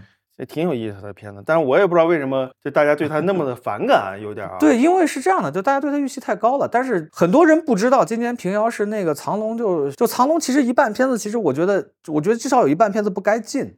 今年平遥就是今年年初那个版平遥非常难啊，就是去年推到今年这个平遥，所以就是说它其实没有什么可选。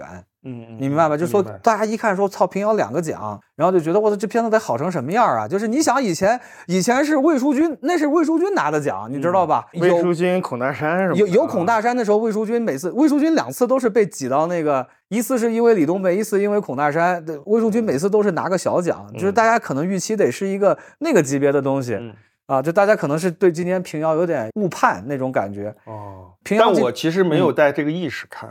而且我觉得这个片子跟我还看了一下这个导演，他跟他爸就是当地就是其实有名的编剧和行业里的人，他们是第十一回的编剧，他跟他爸哦啊，然后他们也是写戏剧什么的。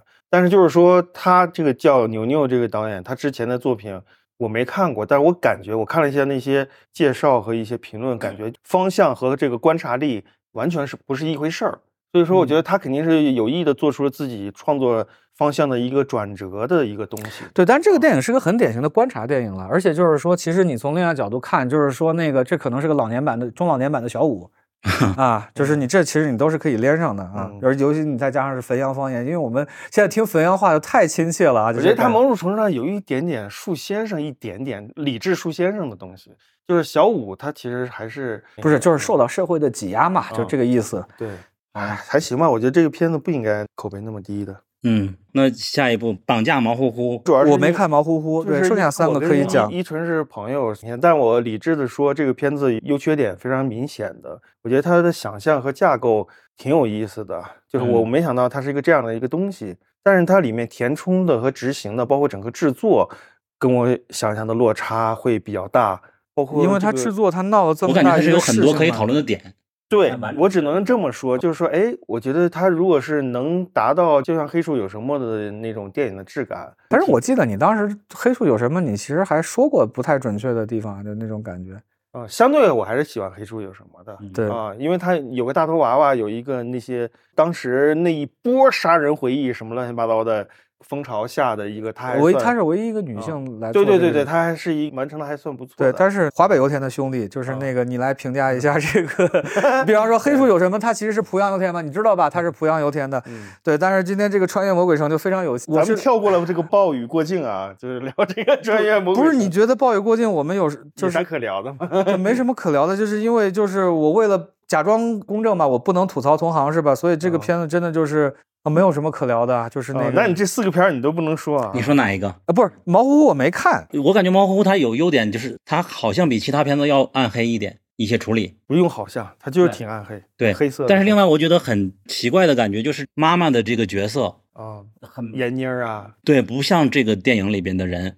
我觉得就是填充的问题，还有整个制作的问题，这制作的棱角太大。他闹那么大的事儿，你你不觉得这制作肯定要打折扣？对，然后包括这些传销和那个心灵能量的概念都太落伍了。不是传销，就是心灵能量那种类似传销的东西，其实就是洗脑。他是这样的一个富人，就是他的架构就是讽刺富人的感觉，有点，我感觉就有点老套了。大家可能会觉得寄生虫乱七八糟的，对吧？这保姆也是生活在他家里的，但其实就是他有很多那种呃拍着拍着，呃突然间往别的方向去转，但这个转的巧劲儿和他的所处的那个转折的位置就有点不精准，会有这样的一个问题在。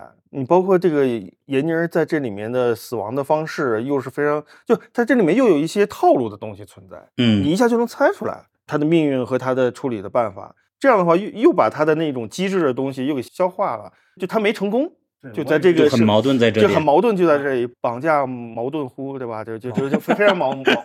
大家还想哎毛是什么意思？就还想往那去想呢？就就就根本不需要啊！反正就我只能就是说有些遗憾，我到现在也不知道该怎么很好的去描述。对，但是我在 First 能看到这样的片子，我还是高兴的。对对对对对，就是反正确实就蛮遗憾。但是他是 First 的戏，对吧？First 的戏嘛，他就是 First 出来的人，所以说你就是有一种回回回回老家的这种常识，对电影节回老家的常识在啊。好呀。我感觉接下来的环节可能是比较精彩了，就是很适合吐槽的，可能是暴雨过境，还有穿越魔鬼城，还有最好的相遇，你们应该都看了吧？暴雨过境这个还是我说嘛，这个你也看了对吧？这个片子就是说，呃，它是一种什么呢？它是一种就是说看过一些电影，然后被电影的魅力所折服了之后，急需想成为一个导演的那种冲动和努力 达成的一种就是电影的失败的这么一个结果，就是哪哪都不成熟，哪哪都在效仿模仿。然后他希望能，就是有很多，咱不说电影导演，就是很多误入歧途行业的人，可能都会有这种这种问题，后来转行了，不干了什么的啊。他这个片子，这个导演可能就是会是这么一种。对，咱们俩同场，那时候我还没敢去和你打招呼，我都已经听到你在后边就笑啊之类的。就就后来大家一起鼓掌呀，真是雷的，这不是那种赞美的鼓掌。是是是，这当年在平遥看那个伊比利亚的，我俩认亲就是因为我俩在领笑，就是伊比利亚的 派对。他笑的大声，我笑比他更大声啊，我俩就特别开心，因为电影已经到了这个时刻了。这我天呐，我觉得他里面的角色许多情节真的好有意思。我觉得最印象深刻的就是开头和结尾各有一场，咱们两个只能活一个。其实并不是的，他们就可以一起跑，并不一定只活一个的。非常严肃的那个人就认定了，真的好搞笑。我们最后，我只是转述一下我们场刊的讨论啊。最后我们就发现，这个电影它的最大的问题是什么呢？就是说，那个它不是个电影，它是个剧本杀。就如果是个剧本杀，你其实可以接受这些设定，但是你搁到电影里面，这个设定就会极其的，就是让你。嗯，就是这样的。还有一个暴躁狂一直在那儿锤，廉价、不完整、矛盾。你现在想想，是不是一个剧本杀？就包括在那，在一个 house 里面。但是我又会感觉，他这里面有什么效仿那个那个叫什么《战术空间》呀、大卫芬奇呀，就那种就是小小格局的 NWR。对，就是他其实还是被电影的魅力折服过的一个人。要不然他不会去动身。那剧本杀呢，想剧本杀就也挺快乐的。但是他为什么要做电影？就是我觉得他还是被影像就是深深吸引住了。他觉得那些影像其实就是挺屌的，挺爽的。他他全程过程都是那种呃超前的愉悦，嗯啊超前愉悦。什么叫超前愉悦？就这这个戏没达到这个点上呢，他先给劲儿了。你不然就捡个手机，就还没把这动机说明白呢，这女的 啊就是那个短片的那个女主角 啊。马上就就突然间领悟了啊！这你这是干啥呢？就是他就是还是被电影就是有一个电影梦想的人吧？我觉得是这样的。好呀，那《穿越魔鬼城》《穿越魔鬼城》哎，杨六大片嘛，我们整个所有的长片我没看的。不不，我们两个油田子弟，你是吧？所以我们其实 我们对这个片子都会有一种莫名其妙的感情。对对对，我好像问他是主旋律对吧？呃，大主旋律，但是这个主旋律是不是任务片呀？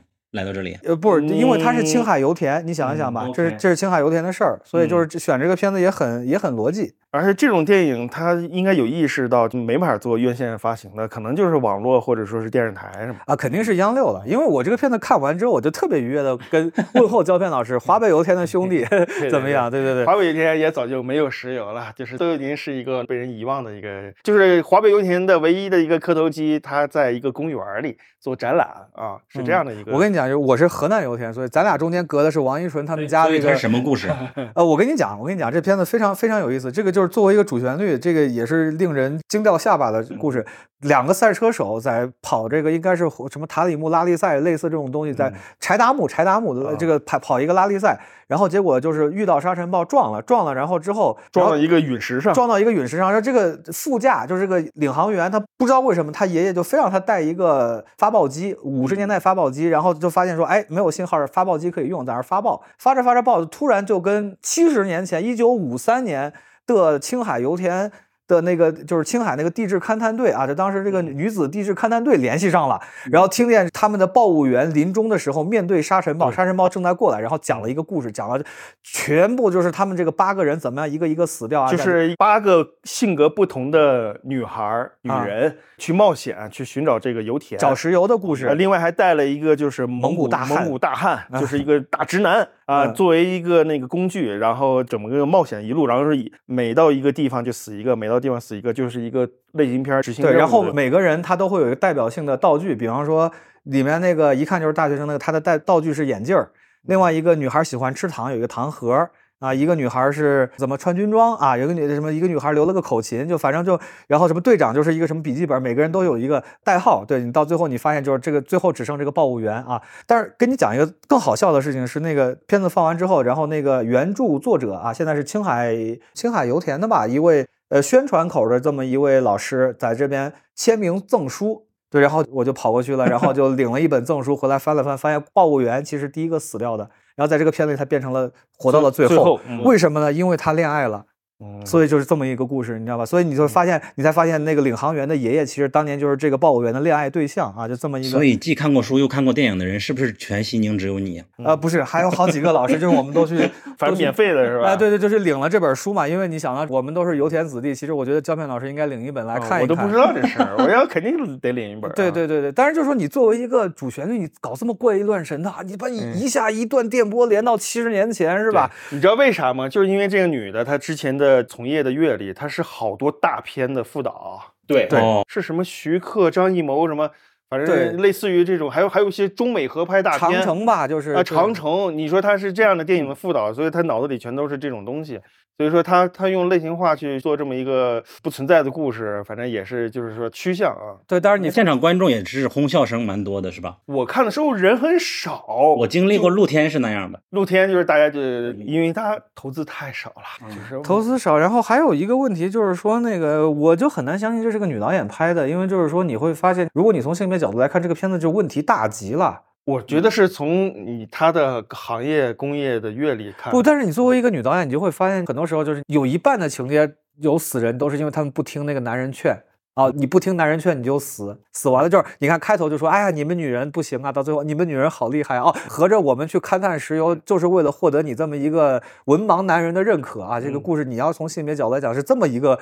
奇怪的故事。你包括甚至里面，比方有一个大概第四个还第几个死，就是我死的时候，你告诉我爸什么？我爸就是因为有一个女儿，他一直不高兴啊。你告诉他我是个英雄什么这种东西，你知道吗？就有获得父权的认可，然后你就说，我都不敢相信这是个女导演拍的。不是这样的女导演有什么问题呢？不，这样女导演的存在是挺多的，就是她一直所有的剧本，她看到的东西，就我就这么说，成龙周围有没有女副导演？他能想出什么样的女性的故事吗？那一定还是按男性套路的冒对，所以到最后就是那个导演基本上他的映后，我就总结成一句话，就是说，呃，活着这么下来的，我也改了，但是最后这个不是我改的，我就这么拍了，差不多这么个意思。但是就是说，你说这个片子来 first 合情合理，青海油田，那没有更合情合理的了啊！这是个青海油田的故事，嗯啊，所以就是说，但是我就很意外啊，这是我五年来第一次在 first 看到一个大主旋律。对，我就感觉是一个代价，能够放其他片子，就是一个完成度极低的大主旋律，完成度还可以。这个片子我觉得就是一闭眼儿，甚至对 对对，你要说啥？一闭眼可以及格的，就这么一个片子。对。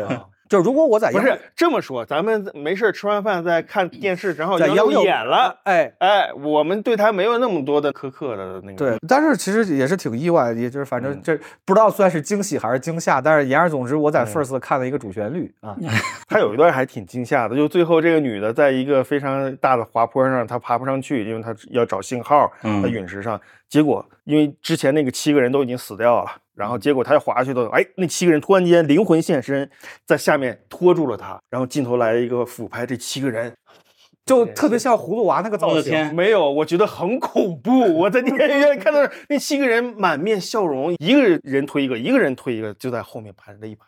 我觉得是他妈的诈尸一样的恐恐怖感。我后来问了别的朋友导筒的，他也同样的跟我一模一样的感觉，被吓一跳。啊，这个就是这个就是就完成度不好的，就类似这样的东西。对，好好好，最后一部的剧情片《最好的相遇》，我的大脑啊，《最好的相遇》。行，那我说吧，就是那个比较有意思，这个片子的质感，因为它是听了映后讲的是疫情前拍的，而且请了两个台湾非常有名的演员啊，然后属于那种感觉是不是不知道这片能不能报金马，但爆金马的话，可能会有人觉得邱泽老师可能会要拿影帝啊，或者张钧甯老师要会到这种程度吗？啊，对，因为就是你去演这种。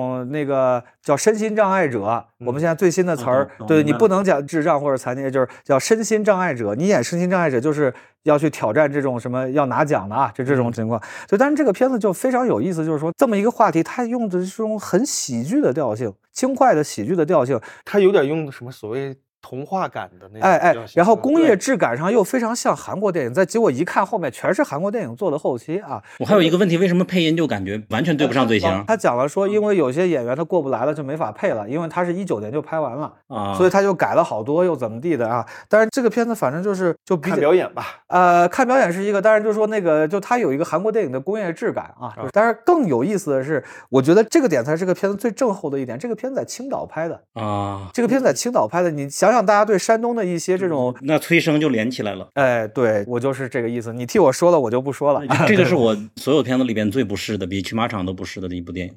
是吗？你有正常人演残障的，他把残障的爱情，残障之间有爱情，完全没有问题。身心障碍者，对，但是。整体这种主旋律的感觉，就是无论怎么样都要升。它不是个主旋律，我感觉它就是让所有人都会要升的感觉。呃，你可以符合主流意识形态叙述，但它不是个主旋律。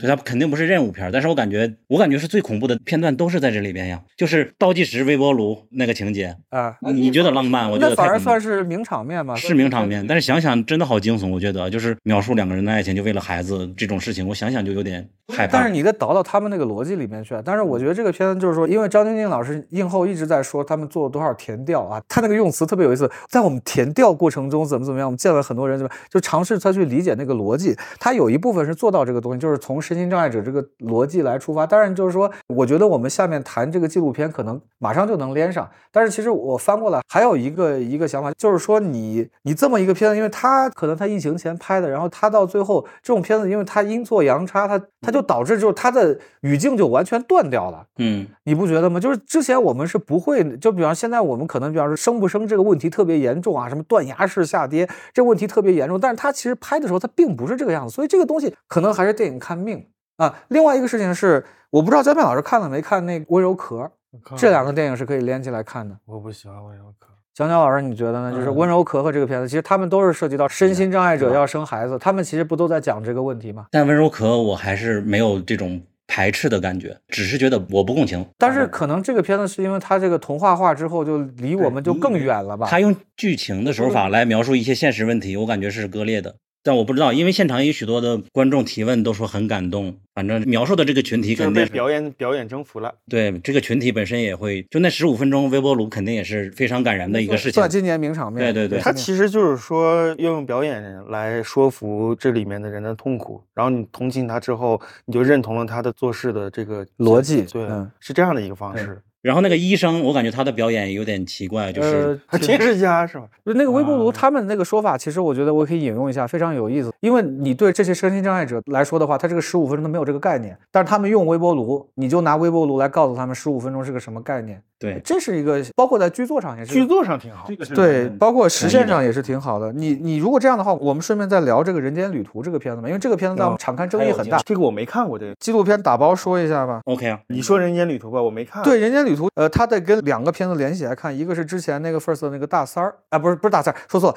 呃，以前 First 那小人张，小人张，小人张，因为小人张那个片子也出现了，其实是这个导演在跟这几个所谓残疾的民间艺人或者开发了一个外传，哎，就是本来是想剪成一个，就就发现。剪成了两个，但另外一个呢，这个片子我必须得提示大三儿，就是那个那个童胜佳导演的这么一个，也是身心障碍者啊，他是一个侏儒症患者啊，这么一个故事，也是说他要去珠峰大本营啊，就是但是你一看这两个片子就问题，就是比方说我们场看有老师很反对这个片子，就觉得他的伦理会特别大的问题，因为这个片子如果你看的话，你有经验的观众，你看的全程扮演。全程扮演，就是导演就是征得了他们家人的同意，导演开着车在后面跟着，或者导演就在旁边坐着呢，肯定不是这人独自上路。所以你看，如果是大三儿的话，里面他会有一个问题，就是一开始他就跟这个这个所谓三哥就说了啊，我送你一个礼物，我带你去珠峰。我是在什么时候意识到这个问题呢？就是中间他有几个那种拍星空那个段落，就马上想起大三儿来，哎，结果一看中间他吐了一句槽，说为什么所有残疾人都要去珠峰啊？就都想去珠峰啊？那你太明显，你这就就很大三儿了嘛啊！但是这个片子它有一个特别，就是我还觉得这个片子非常厉害的一点啊。我不管这个搬演不搬演，因为这个问题其实可能就比方说我们讨论的时候，我们如果你要打分，这个分是要扣掉的。但是我觉得这个片子非常可贵的一点，它保存下来疫情记录。对，这也是我最喜欢的一点。呃，这个片子唯一可可能你知道今年好多片子都有这个疫情。对，但是这个片子是非常厉害，在于它是在风控加放开它都有，而且放开的时候就是要阳了。就是他们就在阳不阳的那个，就是你还得了没有？你得了没有？我得了没有？这个东西，就他把这个完整的就下，你包括中间其实还有一个统核酸的画面。呃，统核酸就在说，就很多地方它是那种，就是比方说到这儿你没法就你就被封控了，嗯啊。但是这个片子其实很多我们常看老师也在批判说里面，比方说那个他就会有点 freak show 那种感觉，就比方说主角这位这位老师他用脚用脚穿衣服，用脚喝啤酒，然后我们就等着看他怎么用脚拿筷子吃饺子，结果导演给剪了。啊，当然有些那种场景，就比方说什么这儿没有水喝啊，什么地方就是感觉到这可能表演有点那个，就不说表演吧，就是这个扮演程度，因为你你摄影机在，它肯定不是一个这个人独自的那么那么一个状态嘛。所以这个片子就是说跟大三儿的一比，就是你会看到这个导演的纪录片观念，就是这个片子导演还想藏自己，非常有意识的在藏自己。但是我觉得其实他没有这个必要，你把自己亮出来，你跟他对话就好了嘛。这就是你们的一场共谋，你就把这个事情拍出来。对，我是觉得就是人物太单一了嘛。本来他是好像是预先要约两个人采访，但另外一个人就没来，所以就变成他的主角戏了。不是他跟那个小人张是套着的嘛？他想把那个小人张也带着上路，结果就是他好像是成骨不全吧，还是什么？就反正每个人各有问题。对，所以这个就是你可以顺到上面身心障碍者那个话题。那下一部的纪录片。聊聊潮，简单。明天我们会重点采访潮导演，你们可以简单说说你的看法。你详细说吧。潮的那个观念特别好了，就是说，因为你看到就是人间旅途这个问题，他其实潮就在这个问题上，你看他就特别好。导演其实开篇就很清晰的把他自己放进去，然后他自己作为一个对话对象。对，但是潮呢，潮的最好的东西我们不能在这儿讲，讲完你这播客就没了，对吧？对，所以就是说他有很多很猛的东西，当然就是说你回来就是，其实我觉得他们表彰这个片子可能是表彰他的工作方法，因为就是说这种你把自己放进去的一种观察式的带一点反射式的片子，而且就是你注意到就是他视听上面其实非常成熟，就是他其实讲的是一个有点像宅居族吧，但是这个人肯定是精神状态有问题，甚至包括甚至他对社会的认知也有也也有问题啊，但是。他不是这个人物的画像，而是这个家庭的画像。你看到这个片子里面，就是他在特写镜头之前，他的所有的那种进入的，包括定场镜头，都是带关系的。就是你看到不是他爸就是他妈啊，就是说你看到这个家就是一个很共生的这么一个状态。你看他们这个房子空间是非常重要的，就是他这个就是一间房，他们是住在一起的。你要去洗手间，你要穿过厨房，然后你吃饭、你睡觉、你会客，你全在同一个房间里面，太可怕了。就这个里面，它一定会形成一种，就是这个人的精神问题不是这个人的问题，它是一种关系，你要把它放在这个家庭关系里面来看。所以你看他什么事情，他爸他妈就是就吵来吵去，他们三个人就永远在吵来吵去。然后这个家庭可能有什么第四元，就可能是他的那个牧师朋友。啊，还有或者这个导演对吧？是不是反复来 Q 这个东西啊？然后我觉得还是很有意思。但是就是说那个这个片子，我觉得还是相当喜欢的，包括技法也很成熟。但是其实我觉得结尾可能，比方说你就停在关门那个地方，可能会不会是更好？哦，也有人提过这个问题。他不就是停在关门那个地方？后面还一大段呢，好吗？拍街景的嘛，街景、楼盘什么乱七八糟的，就是那个。我操！哦，对对对对。那导演的解释就是说，给观众一个酝酿情绪一个方式。这个就是纪录片俗套。对啊，其实我觉得停在关门那儿就好了。但是。这个片子最好的东西是我们不能说的，对对对对对。然后我觉得他有的时候，我猜想他有的时候形成这样的东西，是因为他自己在这个环境里面，他也没什么位置可站，他是被动形成的，被动形成的一种视角，就是他可能他上阳台了嘛，上阳台了，那阳台里一大堆杂物呢，谁知道他站在什么位置上呢？就是你不好说他是怎么形成的这种这种连贯的画面。我觉得这个反正挺有意思。我我是觉得一他捞到了这个人物。捡了个大便宜。二就是说，这个环境造成了他形成了这种拍摄。我觉得被不是这个人物，是这一家。要点是这一家。对，这一家就是他捞到了这一家，这是个大便宜。我操！首先这个已经形成了好多东西了。我操，信息量啊！这个你只要捞到这么一个人物，我其实就是说，以前看呃福尔特纪录片都喜欢看极端事件、极端人物，内容好看。哪怕是完成度不太高的那个叫什么《世外桃源》啊，世外桃源，对吧？但是就很好看啊，世外桃源因为你就拍到了这个别人拍不到人物，你有这样一个渠道和这样的一个东西。那我们是不是应该讲一下南新老师的那部传记纪录片？传记纪录片 哦，男的对也很好看，对对对。还有包括那一年那谁拍的那个驯马啊，反正都是古涛，古涛，对对对对，都是这个极端人物。我觉得其实这个首先他真是捞到了一个大宝。然后就是说，在这个环境下，其实是这个环境逼迫这个他跟他摄影，就只能寻找到这些角度形成的这种体感。对啊，我觉得这挺有意思的，就是说他其实我感觉好像。其实比别人费的绞尽脑汁的东西反而少，我是这么一种错觉啊。哦，不是不是，他这个可可非常不容易。我不是，我知我知道我知道是不容易，就是那样的一种。我感觉去年的大海绵算是更像你说的捡到一个人的那种感觉。但是你有灵活的活动空间，你还得设计，还得想呢。我觉得这个是对，这个是观察类的嘛，就是说你你。然后大海绵还可以到处街上溜达，它这个空间就到另一个空间，又又回到家里，主体还是家里。啊，我是非常喜欢他那一段了，就是说买书就跟手淫一样。啊，对对对，操，太牛逼，对，太牛逼了，太牛，太牛了。这个牛就相当于那个短片的语言的爱的，类似于那种牛逼，是不是？对对对，这个就他捕捉到了一种什么神经流动的东西，就是用语言好像是错误还是怎么样的描述，这描述对了，把神经的流动。我这句话我听不太懂。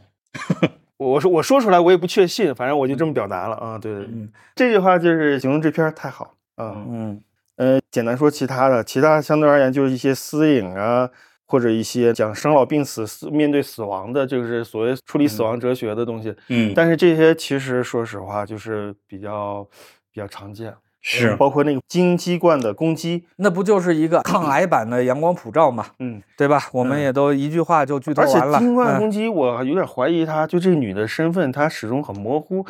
里面讲那个他妈妈这个身份就很模糊嘛，肯定是个很有钱的，而且应该是个艺术家之类的，不是写字的，就是画画的。因为他女儿当时说：“你把贝尔给我找来。”如果你要贝尔找不来的话，你你找一下那个英国女女王，你让女王把贝尔找来。我觉得他这这对话逻辑让我有点震惊啊！我说他们干嘛的？不，但是你，但是你至少你能理解到，就是这个他之前是肯定是很宠溺这个女儿的嘛，就是你要星星给你星星，又要月亮给你摘月亮，这感觉的。嗯，对，这个片子就是太像电视纪录片了，真的就是一个阳光普照。其实他讲的道理是阳光普照，对不对？就是人物其实是阳光普照，只是阳光普照是个爹，他是个妈，对吧？然后那个事儿是一样的，长女自杀的原因也是也是差不多，但是就是说你最后靠一封信来把这个东西补全。我觉得是有点问题的。你甚至你比方这个阶级观攻击，你明白这个童话是什么意思吗？我都懒得去查，我没有去思考哎。啊，对，这这片的这片的特点就是你看完之后你都不想去查这到底是是个什么的东西啊。呃，阳光普照嘛，对吧？这个事儿阳光普照我们都看过了。但是你回来你说这个风起前的蒲公英啊，这个片子其实我们也一句话剧透，音乐版的合唱团版的棒少年，对吧？也是有好的，啥都能靠到棒少年，不是，就是其实也是那个农民工子弟这个问题。但是其实你会看到，呃，我我觉得这个里面最好的一点就是你看到那个，比方说清除低端人口啊这个问题，他把它放在他每次出行之后的这个后景，尤其是这个大巴车外面，就是你如果仔细看车窗的话，车窗全是拆掉的这个东西。他们学校为什么要拆迁，也是跟这个清除机关人口是肯定是相关的这么一个东西。对，我觉得这个片子确实就是因为你跟学校合作了，机构合作了，你就没有办法再去做那个，你只能做这个小偷小摸的事儿啊。然后这个片子里面就是《蒲公英》里面最好看的就是他们出去唱歌的那一段嘛，遇见黄晓明是吧？呃，遇见黄晓明，然后碰见一个调教他们的一个现场，像编导似的那些。中网那一段嘛，中国网球公开赛唱歌。对，就唱歌的那一段，告诉他们就是说你们的这个情况的问题，而且他唱的是《北京欢迎你》。对，然后转眼他们就要走了。这个讽刺比较，我必须要引用我们场刊另外一位老师的这个观点啊，他说的特别好。他说今年 First 的主题是北京不欢迎你。First 的主题啊，就是很多片子，就是你可以归结成一句话叫“和携手”啊，北京不欢迎。对啊，北京不欢迎你嘛。对吧？漫漫长日。其实这里边就是你说跟学校合作呀，还是已经有龙标了？我感觉都是导致了它的尺度就这样了。不是你，你得知道这个片子它是用清华大学的这个机构的，甚至是经费来做的，因为它跟的时间也很长，对吧？包括人物选择，我觉得还是挺好的。当然中间如果我们我们没什么时间了，就是要展开的话，里面其实有个细节特别厉害，就是那个唱歌最好那个女孩去考央音的那那是一个疑点啊。那段非常厉害，哎，那那那段非常厉害，但是是严重的阶级陷阱。对，对对对，哎，你也是这个观点哈。我们场开很多老师，也就是那个情节，我们讨论了很久。还有最后一个问题就是说，其实我们昨天还在聊聊这个话题，就是说里面那个老师，老师本人也来了 first 啊，就这个音乐老师袁老师是吧？叫袁老师，教音乐，对对，音乐那个老师，对对对，那位老师其实给他们放的是 Coco《寻梦环游记》啊，让大家讨论。然后我们就在讨论一个问题，说。他应不应该放给这些孩子们看《放牛班的春天》？你觉得那个地方？因为我觉得这种事情，你其实，我觉得就是你，你哪怕搞合唱的或者你搞电影的，你不可能不知道这个片，可能史上最有名的合唱片了吧？就《放牛班》。我觉得是当时 Coco 正好是有下载资源了。放牛班春天一直有资源呀，但是新片资源嘛，你放啊，你你从这个角度来看呢，对，但是我们有老师会认为，就是说你哥哥放牛班不就太顺拐了嘛，他就觉得太顺拐了。但是我觉得就是说，他其实中间很多地方呢是按放牛班春天拍的，就比方说每个人来试音，你高声部，你低声部，你谱架子。就那最淘的那小男孩不就谱架子吗？你给老师翻谱去，他肯定我都看到那儿了，我就等着后面说什么时候 Q 放牛班的春天，结果没有。我觉得这个有点意思，我觉得你 Q 一下，我觉得也无所谓吧。但是你会不会觉得顺拐？如果 Q 到放牛班的春天，因为其实你看到他们，你在现实当中他们没有围绕着这个东西执行，就是看只是一堂课正巧放了个片子，在现实当中啊不，就是你这个片子你当然是可以跟老师沟通的。我的意思就是说，这个片子里面他扮演成分其实也有啊，也是是是有对。我觉得呼应不能算顺拐吧，我现在想象不到啊。但我觉得他这个一，他那个阶级陷阱，我觉得做得很好。就两个很重要的点，出去唱歌，北京欢迎你，然后回来这个阶级陷阱，就是这个阶级陷阱它是很模糊的。那到底是因为什么？就是没考。但是我觉得没拍清楚。就是比方说，你开头你得讲一下考试规则，然后他再去摸那个琴，就是那个。他说那女孩说了，说这个老师允许他让他摸，嗯，对吧？他说了这句话，但他们是让我摸的。但是前面就是你应该讲一下那个可能属于没拍清楚。我觉得是这样的，就是他水平有一种可能性，就是他水平真的不行。确实很好呀，你自己的感觉是什么？我听了之后觉得这个女的比其他高一大截。我这么跟你说，我有的时候在刷抖音的时候啊，我看到有一些著名的那种，我也不知道他算是是是音乐家还是音乐作者，就组合成一个很牛的那个儿童合唱团啊，那里面的声音。震撼到我觉得就碾压这里面整个学校啊，就那种厉害的程度，你听到那个声音的那个厉害程度，碾压整个学校。那些小孩也没说是要去考什么什么啊音乐学院什么的，意思就是说，咱们从那个整个的实力上到底有多强？我觉得他，我判断不太准确，咱们都不是这行的，对，不是这行。但是我相对而言，我刷过一些抖音，看到那些小孩唱歌，同龄人。他肯定不是骗人的啊，他是真的是一个音乐老师在调教这些就是有超凡唱功的小孩儿，那他妈都全是天籁之音，就有点震撼了。但是回头看这些孩子真的是不行的，嗯，所以我甚至就怀疑他有可能就是技术不行，但是给你唠了一个这个事儿。就说你，哎呀，你不要担心。其实你你觉得可能是老师在哄他，是吧？有一个可能性，有一个途径可以往这样去想，因为他毕竟是。但是如果那个真的是一个陷阱的话，那就太可怕了。是是是，那是很可怕的。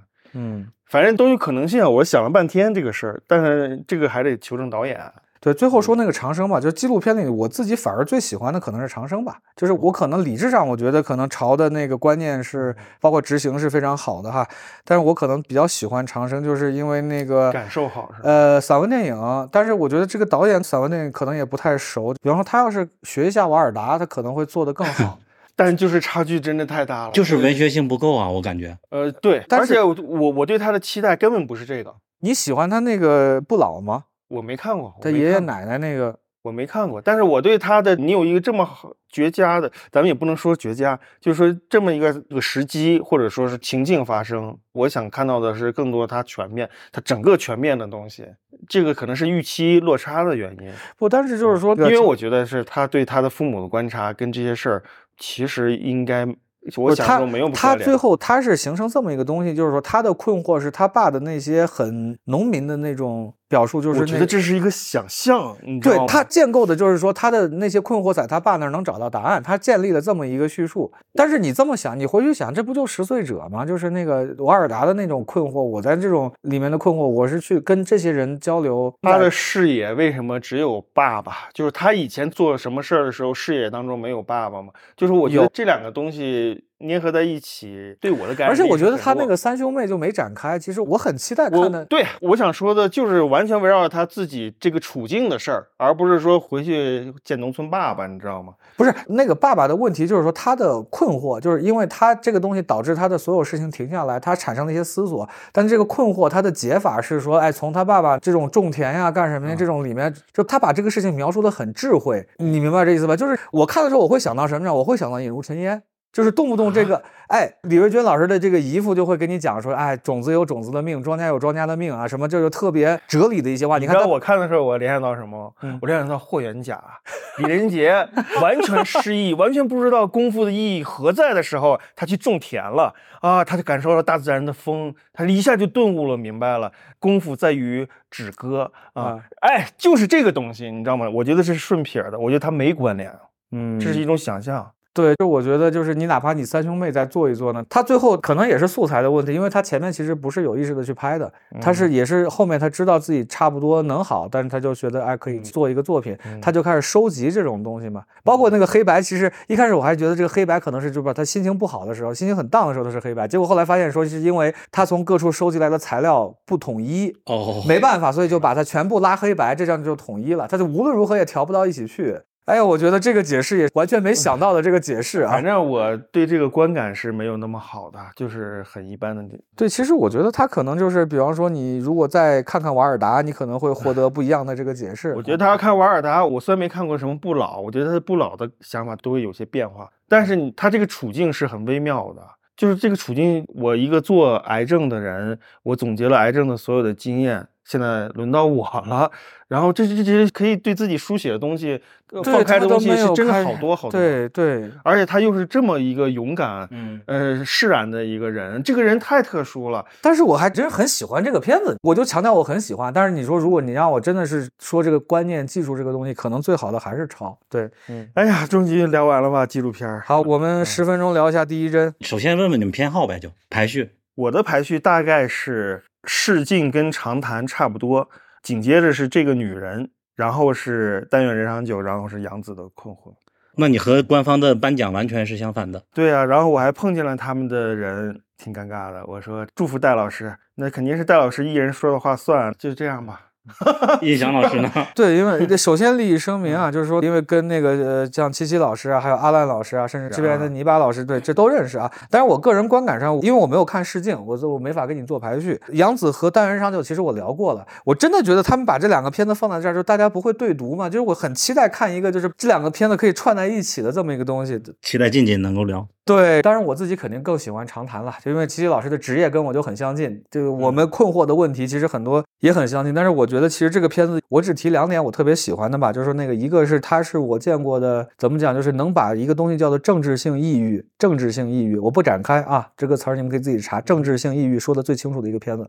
然后另外一个就是说，我其实我很喜欢他这个片里面的一些声音上面的一些想法，甚至包括有一些导演放权的时刻，我觉得太迷人了哈。就是一下子就是那个，你比方在那个小店里吃饭的时候，你突然机位转过去的时候，你发现声音居然跑过去了，或者说他等他回来的时候，你如果是这两口子哈，就是这个七七老师和阿波老师在听旁边的人说话的时候，你就发现啪声音过去了，而且是前景声，哎，太有意思了。就是我就完全没有想到，就是他中间会有这种放权的这种时刻，这肯定是是。哎，摄影是有，但是就是我在想，就是这个声音的给法，因为有的时候声音你摇过去的时候，你给的是这个后景声音，甚至你包括你两个朋友来家里吃饭那场戏，因为那个那个给法，他就两组人，每次多人物的时候就是两对人，所以说他其实就想让它稍微复杂和丰富起来。对，但是就是那是完全无关的，就是他会给你甩过去，而且那个声音前后景，但是那个声音其实我觉得可能做的还有点问题啊，就可能做的不是特别圆融哈，但是你你能听出这个想法，甚至你包括你看那个朋友来家里吃饭。那戏有的时候就是你会发现，经常是话外音，你给的是反应镜头啊，你他只给反应镜头，然后说话的人在外面滔滔不绝，然后里面的人就在那儿那种那种感觉，所以这个我觉得还是蛮精细的啊，尤其是你仔细想一想，就是那几个放权的时刻是特别开心的，就是你突然啪就过去了，嗯，这个东西其实它特别好的一点，就它一定程度上就消解了这个自恋的这个问题，嗯。啊，不说这个自恋或者自恋或者自我中心这个问题，因为就是这个东西就是你知道所谓的那个消解自恋的这种感觉，它也在于这两组人物他们讨论的话题是实质性的话题，哎。一个是在讨论孩子，一个是讨论码头被拆了或者怎么着的故乡的问题，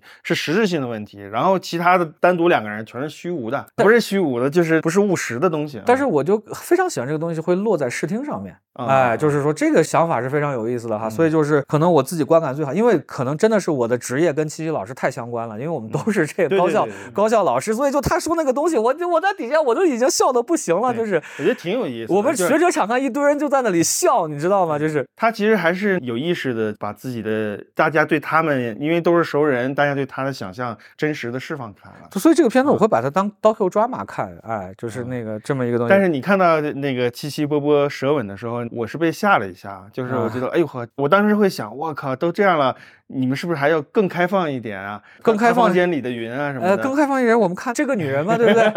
然后他就用俗套的办法，就是雨水打在了花上，这个 这个过场了。哎，反正挺有意思的，我也觉得这片很有意思。对，然后说这个女人吧，就这个女人她是一个真真假假，假假真真吧。但是我其实觉得，呃，那个剪辑很有很有想法，甚至更早的那个版本，它还叫武夷山的时候啊，我都版本叫武夷山啊。对对对，最早的那个版本叫武夷山。最后他们去的地方在武夷山吗？对，呃，然后。后那个，那你说这是什么呢？是 mockumentary、刀 Q drama，可能更像刀 Q drama 一点。但是就是说我可能觉得是后面那个，比方说你直接最后一段中心思想，我觉得可能是有点。有点太直给了，就是可能导演是不是有点不自信，或者怕观众看不懂，就是我一定要讲给你听，说啊这里面是真的假的假的，怎么这个这个问题啊？因为其实你看里面，比方说你看到王小镇的时候，你就知道这肯定是一个假的，哎，虚构的这么多。但是你看到外婆那一段的时候，所有家庭内部的时候，对，那就很真啊。对，当然这个片子其实你和那个，比方说刚才我们也聊到这个话题，和杨紫和单元章就聊到放在一起，它还是这个所谓母职规训这个问题，母职规训、母职惩罚这个问题。就是我觉得非常值得一看嘛，然后形式上面也很自由，嗯，而且这个片子其实你看他去的其实是 VDR，就是尼翁那个纪录片节，嗯嗯，世界首映在那还拿了个奖。反正就是每年都会有一些又剧情又又记录的那种东西存在啊，每年 Force 都会有一点儿，反正也挺正常的，投哪都行。我就关乎这个观感的问题，其实这里面解读性还挺高的，就包括这里面不是也有大量的疫情吗？就是当这个女主角出去各种出轨的过程当中，其实没有感觉到她的在对镜头描述当中自己的那种个人意志达成的愉悦。他过程当中其实是你，比如说做这核酸检查，还是被监测、被围困的这么一个状态。然后他去约会，他长期处在一个房间里在等待，做一些无意义的事情，点外卖点的都是垃圾食品吧。然后那是回家了，那是在福建啊。他不是给他介绍个屋子，让他在这等，然后舅舅嘛，等着去看外婆嘛，就那那一段。他给我的感觉是他在出轨的这些过程当中也没有愉悦，我也不觉得他的性。我觉得很愉悦，我也觉得很愉悦。舟山那段多愉悦呀！哪段啊？开头啊，那跟那小黄毛去那舟山看晚霞啊，什么这那的，就是那个愉悦极了。俩人床戏嘛，床戏就他跟那小黄毛的床戏嘛。其实他是体验派，他都说了嘛，自己在乎的是爱情，不在乎男人。所以说每一个男人都给他的不同的体验。我觉得这种态度是挺……但是我没感受到，这就是因为你是男的哦。嗯，还有一个，比方说，就是他跟演员在一块的时候，薛旭春啊。呃，王小震啊，让我看的就是觉得男性这一方没有明白这场戏的感受，就是那种表演的那种迟钝和那困惑，就。加在了他的过程当中啊，无所谓。你看李瀚瀚老师不就好了吗？李瀚瀚老师还是很灵动的嘛。我恰恰感觉不到这个女人的灵动魅力，我觉得应该更多更有趣。我看他甚至觉得他有一种周冬雨的感觉。昨天晚上我还问他，有人这么说过吗？他说还真有人说他有周冬雨的感觉。对对，他这种洒脱的态度。哎呀，那我完了，那我就变成一个直男的那个东西了。我感觉，而且就是我能感觉到，这也是场看一位老师说的，就觉得是特别好，就是他就认识这样的人，特别无辜，特别纯良，但是把人。伤害至深，而且他特别渣啊！就是因为他就说他是个渣女嘛，但是就说你为什么要拿他这套东西来规训我？就是我觉得这个片子就是在现在这个语境下面怎么讲？就是你看现在已经发展到就是你要什么精神出轨都不行了，你这各种双节。假设这个片子真的要拍成剧情片，让周冬雨来演，好像能有感觉，但我不知道为什么，我看这个女孩就李害这个人物，除了她对镜头的时候。我觉得挺有意思的，但是一旦执行到真正的剧情和人物相处，但我不是说这个电影缺点啊，我我也觉得这电影想法特别好的，整个的想法就是虚虚实实的这种东西，呃，我 我是给了三星半的，我没有觉得这电影有不好，只是好像这个层面上我感受力不强。嗯，反正我是非常喜欢的吧，就目前喜欢三部《但愿人长久》，还有他，还有潮啊，嗯。我就感觉他这种角色对解构当下的这种传统的观念很有意思。哦，我明白，就是他缺少一种明确的他的社交魔力的那种时刻，就没有魔力到你，但是我感觉的很有魅力。他的魅力就在于他对着镜头的这些段落，我觉得好有意思。就这个人就是说话前后矛盾啊，或者说这么你说掩盖什么，但是其他的过程当中，我觉得魔力大减，不如他镜头里的样子。这个片子就很希望能够找到几位女嘉宾，问问他们的看法。好，最后还是再说说短片吧。你们就提名自己喜欢的短片得了。啊，提名，这不是我跟印翔一致认为的最牛逼的那个语言的爱。哎呦天哪，太可惜了，我只看了最后五分钟。你看到最后五分钟，等于甚至有点毁了你，就是不是？你就看完整的话，你感觉好像也挺毁的。就是你只看了最后的结尾，导致你要从头看的这种观看顺序，因为它前后是有结构，中间是有生猛。嗯，就像我刚才说那句话，你说没没理解，嗯，我又忘了我是怎么说的，我就说我也没理解，但是我就在夸这个电影，嗯，抓住了神经，什么怎么说神经的流动？因为我在最后五分钟就是只记得一句话，说爱情就是想做对方的小狗。啊，他是那个小条啊，小条对。其实他这里面有一种爱情里面互虐的那么一个强烈的情绪。准确的说，相互控制，就抢夺控制权。对对对，嗯，狗嘛，对对对对，是这样的。对，因为那个我注意到这个马浩这个导演，就是我去看了训练营啊，这训练营我是最喜欢他那一部，就是到最后真是眼前一亮啊。然后当时就查了一下，还发现今年还有短片，因为短片其实我没办法做到看完。反正就看了四个单元的吧，然后当然我就非常喜欢这个片子，就说那个，因为其实他同组其实有点相互 PK，因为他选了另外一个就是什么男人、女人、未来人哈，那是一个科幻版的红长袖啊。今天晚上颁奖了吗？呃，我不知道啊，但是就是同一组，就是第一组里面有男人、女人、未来人，然后还有这个片子叫什么《言语的爱》是吧？语言的爱语言的爱，对，就是我老记不住这个中文名，因为它英文名特别有趣的，英文名叫能指和所指，叫什么？能指和所指。呃，语言学的名词啊，能指和所指，这么学术的词儿。对，它的英文名儿啊，你你查一下，就非常有意思。如果就是我看到那儿，我就恍然大悟。看英文没有一个 and 在中间。对，signifier signified 就是那个能指和所指，太太有意思了，太有意思了，就是很红长袖嘛。包括就是这个马奥导演，就是真的，就是他先干了他训练营那个短片，再看这个片子，就发现他对。调教演员是真厉害。训练营那个短片是不是那个男主胖胖的和一个女生恋爱？最后一个就是叫什么接触，什么夏日接触，还叫什么？最后一个片子，对，然后他完全就是在你想象不到的地方展开这个故事和这个叙事可能性，就老让就是你没有察觉到。对，咱们就看着，哎，突然间好像有火药味儿了。这个启示了，就很让我想起，比方说冰火龙界那个偶然与想象那个状态啊，对，但是就是他的路子不知道怎么回事，张力就出现了。哎，路他跟冰火龙界又不一样，他又走的是一个很红长袖那么一个路子，就是一个特别日常，但是他不像那个，就是你比方男人女人未来人，他可能还是叫描红长袖啊，就是甚至就是更准确的说，就是描北村方向啊，你连字体配色都照着北村方向来做，你 可能生怕我们看不出来是北村方向啊。但是你回来你看像这个片子，就是有个红长袖的型，但是你往里面那个动力可就完全不是红长袖那个动力了。我操，那个后劲儿，这个后劲儿之大哈，然后那个这个展开之神奇，哎，我这是 真是眼前一亮哈。然后对，就导致其实本来我是奔着书辉去的，因为我去年最喜欢的片子长篇短片加起来是那个《春风亲吻我像蛋挞》。我就很喜欢那个片子，今年回来看这个片子，就是可能焦片老师跟我观点不同，但是我觉得这个片子能量很足啊，这是现在典型的国际电影节电影，所以他去戛纳，我觉得一点问题都没有。可能我也觉得这片子可能会有点有点长，而甚至我觉得可能它欠一点那个更明确的这个提示，就是说你要跟这个疫情你能连起来。但是据说好像外国人都能看到，说这是后疫情时代或者世界末日这么一个东西。但是我觉得这是你可能你头上是不是扑一下？我不知道啊，但这个片子我觉得是那个生命力啊，而且就是说它是另外一种。胶片老师一直讲体感啊，这个片子在我看来是触感，他就一直在强调这个触觉这个问题。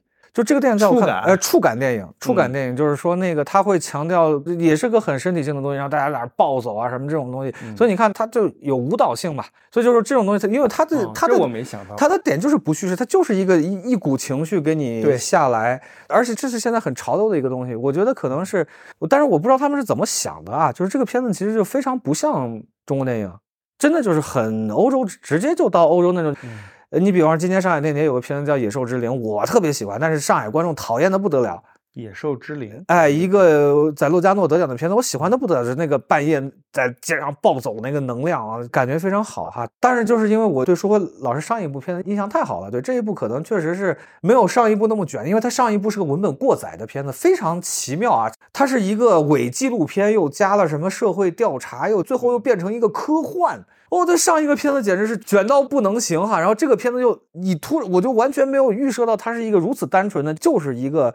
夜间漫游这个状态，然后你就看两个人这个关系。当然，可能张片老师你不太喜欢那个表演，我觉得还是还是很一个那个散步散步的夜晚。对对，我觉得那个表演其实也很到。我不说了，我跟陀螺都说过，就是从一开始我就进入不了，因为这两个人表演，就就就把这个想法都给摧毁了。所以这个末日是后疫情时代的影音。对呀，它典型是个疫情片呀。但是我的意思就是，他应该把这个比喻搞得更明白，就是你你得给一个本体啊，就是你稍微跟这个本体连一下。你就给一个那种什么大漩涡之类的，甚至你再不地，我就说你有一个类似，比方说像那个不要抬头那种设定，啊，可能是不是你稍微明确两个东西来，完成的就是超出他的阅历，因为他想不是他想要的不是那个东西，他想要就是那两个人夜间那个能量，就是我很是是很喜欢那个漫游的那个状态的。那你们要再提名一一部吗？喜欢的短片还有吗？我觉得《语言的爱》这个片子就是说，它不但是短片最强，但是我有一半短片没看，我不。不能这么说，就我目前看过的，就是挺挺厉害的。呃，就是说它甚至比剧情片、纪录片都挺够劲儿的。嗯，然后还有几个短片，我看一下，就是要避雷的一片子，就是那个奈安演的那个叫什么《最后的爱情》吧。那个片子就是母系社会的那个。我看到一个特别有意思的女观众的评价，就说。就看完这部电影，感觉我们这几年的努力都白费了。就是就所谓女权建立的这种信心，或者说这个力量强度什么的。呃，她是个女导演拍的一个电影，讲的就未来银翼杀手的这么一个呃一个科幻片科幻片儿。银翼杀手那个时候变成母系氏族了，男性都是克隆出来的。对，然后男性都穿着那种女人的那种衣服，然后女的就就英姿飒爽，然后男的都生育啊，就是要匹配什么基因，就掌权全成女性。我看到这个，我真的就是大家可以把它跟男性放在一块儿去碰撞一下。我觉得喜欢的人还挺多的，我觉得也还不错。喜欢的人很就是不可能吧？因为社会就是就这个调转，男性全都是女性的角色，我还觉得挺有意思。首先，我从小到大看到的所有的港式的喜剧片都是这个，我已经看看腻、看吐、看到 废了。你有没有看过一个片子叫《性任务》，也叫《铁幕性史》？没看过，它不是香港片啊，不是，它是讲五十年后啊，这个所有的男人死绝了，只剩下女人了，然后有五十年前两个被冻的科学家解冻了啊，然后他们就混进了这个女人的社会啊，就 这么一个故事。啊。这是波兰影史第一牛逼的。那印象老师还有推荐的？呃，就是它里面执行的东西，他避雷还没避完呢。啊，就是他不是最后的爱情嘛，还没讲这个点呢。就是他看到一个南克隆人啊，这个女的明明掌握着权力的那么大的，但是竟然会对低等的男性产生了爱情，我心跳，就那种台词，我的天呐！然后奈安就告诉他怎么回事儿。奈安演的是他背后的。一个更更强势、强势，类似于就是洞悉整个社会逻辑的一个女智者啊！我的妈呀，就是那种让人看着崩溃的程度。反正就就是这几年的努力都白费了。就是摧毁他的不是男星，是这个片子啊！男星差远了，那男星天然屏障就隔绝了嘛，就骂死也骂死了。然后有一个那个片子，其实是一个记录短片，叫《当我走进你的时候》，好像也入围第一帧的里面的，好像是。这个片子就是说，虽然它的讲述方式很传统，就是一个私影拍自己的妈妈多么的霸权，讲着讲着，他突然间又讲到，其实这个家庭当中，我都剧透了，父亲是先得抑郁症死的，然后这个父亲在写遗书的时候提及了家人，提及了妻子，提及什么人，但是没有提及自己，就是导演自己女儿，就是个女孩然后他就一直困惑到底是怎么回事，然后他就这不就是金鸡官的攻击吗？但是比那个要温柔、感性、温暖多了。那个里面不是也是女儿的遗书没提及家长吗？是，但是呃，这个这个设定很相似，真的很相似。但是天然有不同的那种感官。它这里面的温情讲到最后，就这个女的啊，所以这个片子是好的，是吧？是好的，就是要提及的。我刚才说要提及的一个好好片子啊，避雷不就那个那个片子已经说过了？我要提及两个好片子，就这个片子。当我走进你的时候，然后怎么听着那么像？当我望向你的时候。然后，其实这个母亲又非常的开放，就是虽然她总是骂当年她的这个丈夫就这么就离开了他们，其实当时怎么回事，就是就有些事实性的因因素到底搞清楚或者没有搞清楚。但是这个妈妈呢，很快也不是很快啊，就目前的阶段，她有一个男朋友，然后他们这个整个家庭的氛围完全没有因为这种伤感而得到了就是有次生的繁衍，就在这里。他们很快的，就是在一种互相的那个理解和那个什么当中，有有一一种温暖的温存，而且他没有任何的做作的东西，他特别的抚慰，他是真正的抚慰的东西，他跟那个攻击还真不一样，所以挺喜欢这个片子的。就我是希望这个片子呢能少一点旁白，再扩展成一个长篇，应该很好看。还有一个短片，反正我就看了那么一些一半的短片，叫《猎奇少年》。为什么你看过的我都没看过啊？你看了吗？我看了，我看了三组短片。猎奇少年，我觉得作为一个短片，它的素质好猛啊！就是它的整个的那个视听相当猛烈。当然，它也也有虚构和象征的东西，就是一个当地的一个小女孩。呃，从小留守啊，然后他妈妈可能估计也是什么大山里的女人，就那种设定。然后他从小就喜欢从那个男孩儿，就是当地的一些风俗啊，就是摇那个红旗子、粉旗子，嗯嗯，他就想从那男孩手里就抢到这个旗子，他也想摇，得到象征的一种一种象征性的东西。然后这个片子就讲他翻来覆去的从那个男孩这抢旗子这么过程，但是整个影像的质地和他那个动态就非常的好看。他在抢的旗子是婚礼的旗子还是什么旗子呀？叫喜旗，反正就是只有男人，只有男孩小男孩才允许去抢，对对对，对不对？他在里面交代了，女孩不能去抢，但那女孩就要去抢。他到最后，他没有抢那个旗子，他其实抢到的是那个出嫁女人的红盖头，然后回到了一个田园里。对，反正有很多象征性的描述啊。反正这个片子从制作和影像上，我觉得是值得推荐的。对我最后再推荐一部吧，就是那个也是我柏林时候我就特别喜欢，呃，那个另一面镜子中的梦中之梦。对，这个是口碑很好的。朱云逸老师的这个作品，因为我看过他第一个作品啊，第第一个作品那个也非常好，就是那个他第一个其实是关注视障人群啊，视障人群这个其实还是视障人群，但是他用了这个例子来呈现一个所谓他们的视障人群的这么一个非看之看。啊，映后有一个说法，我觉得很有意思，就是说那个胶片是一种触觉的媒介。哎，我觉得这是非常有意思。它其实用了胶片和那个所谓 VR 哈，然后你去扫 VR，然后你去建构这么一个东西，它是那种很少的，就是能打到你观视结构上面的这个片子。就是我觉得这个想法是非常好的，而且我也很期待朱云玉老师做一点长的东西。现在他好像也就是两个两个短片吧，因为不是以前好像是清华美院的吧，在法国一个艺术机构，应该算也算读书吧，这么一个一个状态，大家可以关注一下。好，另外。就是说，我们其实也没列在我们这个讨论里面啊，但是就是一定要严重推荐，就是今年这个我觉得 First 最好的片子就在那儿啊，就是那个柏林的那两个策展，柏林电影节的短片啊，中间有三部可能都是我要打五星的片子，啊，就年度十佳都发掉的片子，一个叫《熊》，这个熊呢正好是可以。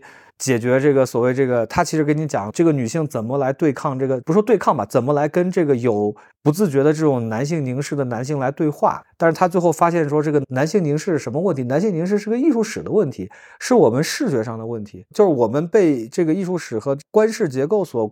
规定的这么一个东西，他最后就是非常有趣啊，就讲一个女导演，她接受了一个委托，她是电影学院的学生啊，一个喜欢拍野生动物的这么一个老直男啊，呃，拍了一堆素材，想让他给剪个片子，然后结果他看素材的时候，发现这个老直男不光拍熊，还拍了好多女人，他就感觉受到了冒犯，所以他要跟这个老头在那对话啊，这么一，但这个老头非常有意思啊，就是完全没有暴跳如雷，这个女孩可能就说啊，你不能这个样子呀，是吧？我感觉受到了冒犯，那男说。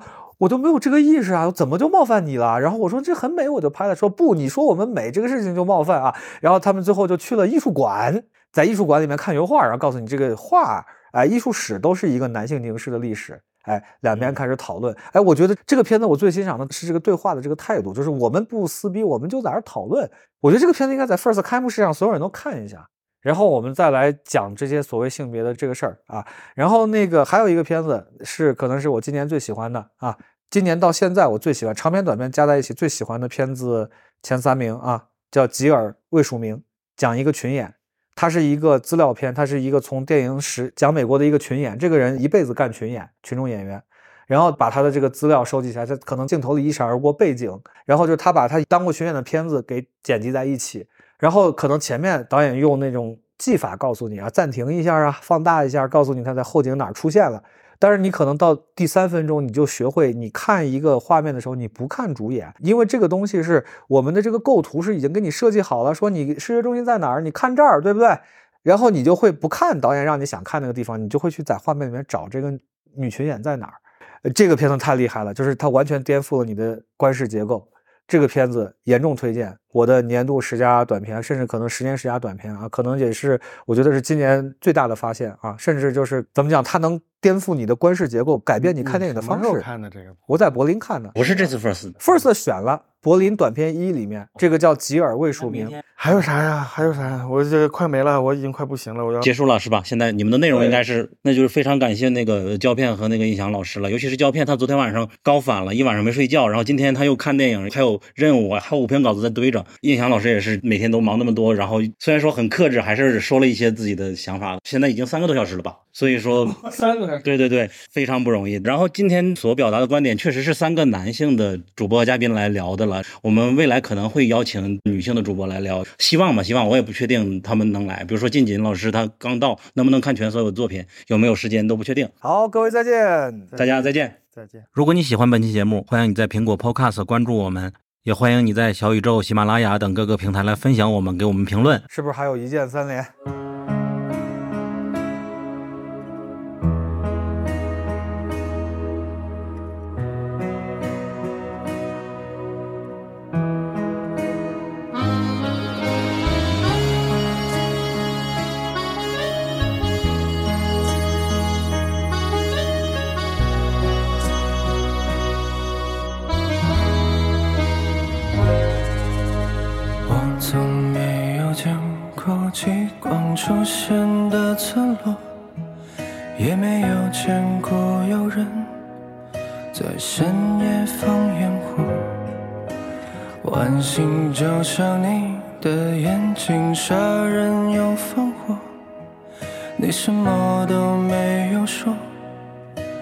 夜风惊扰我三千里，偶然见过你。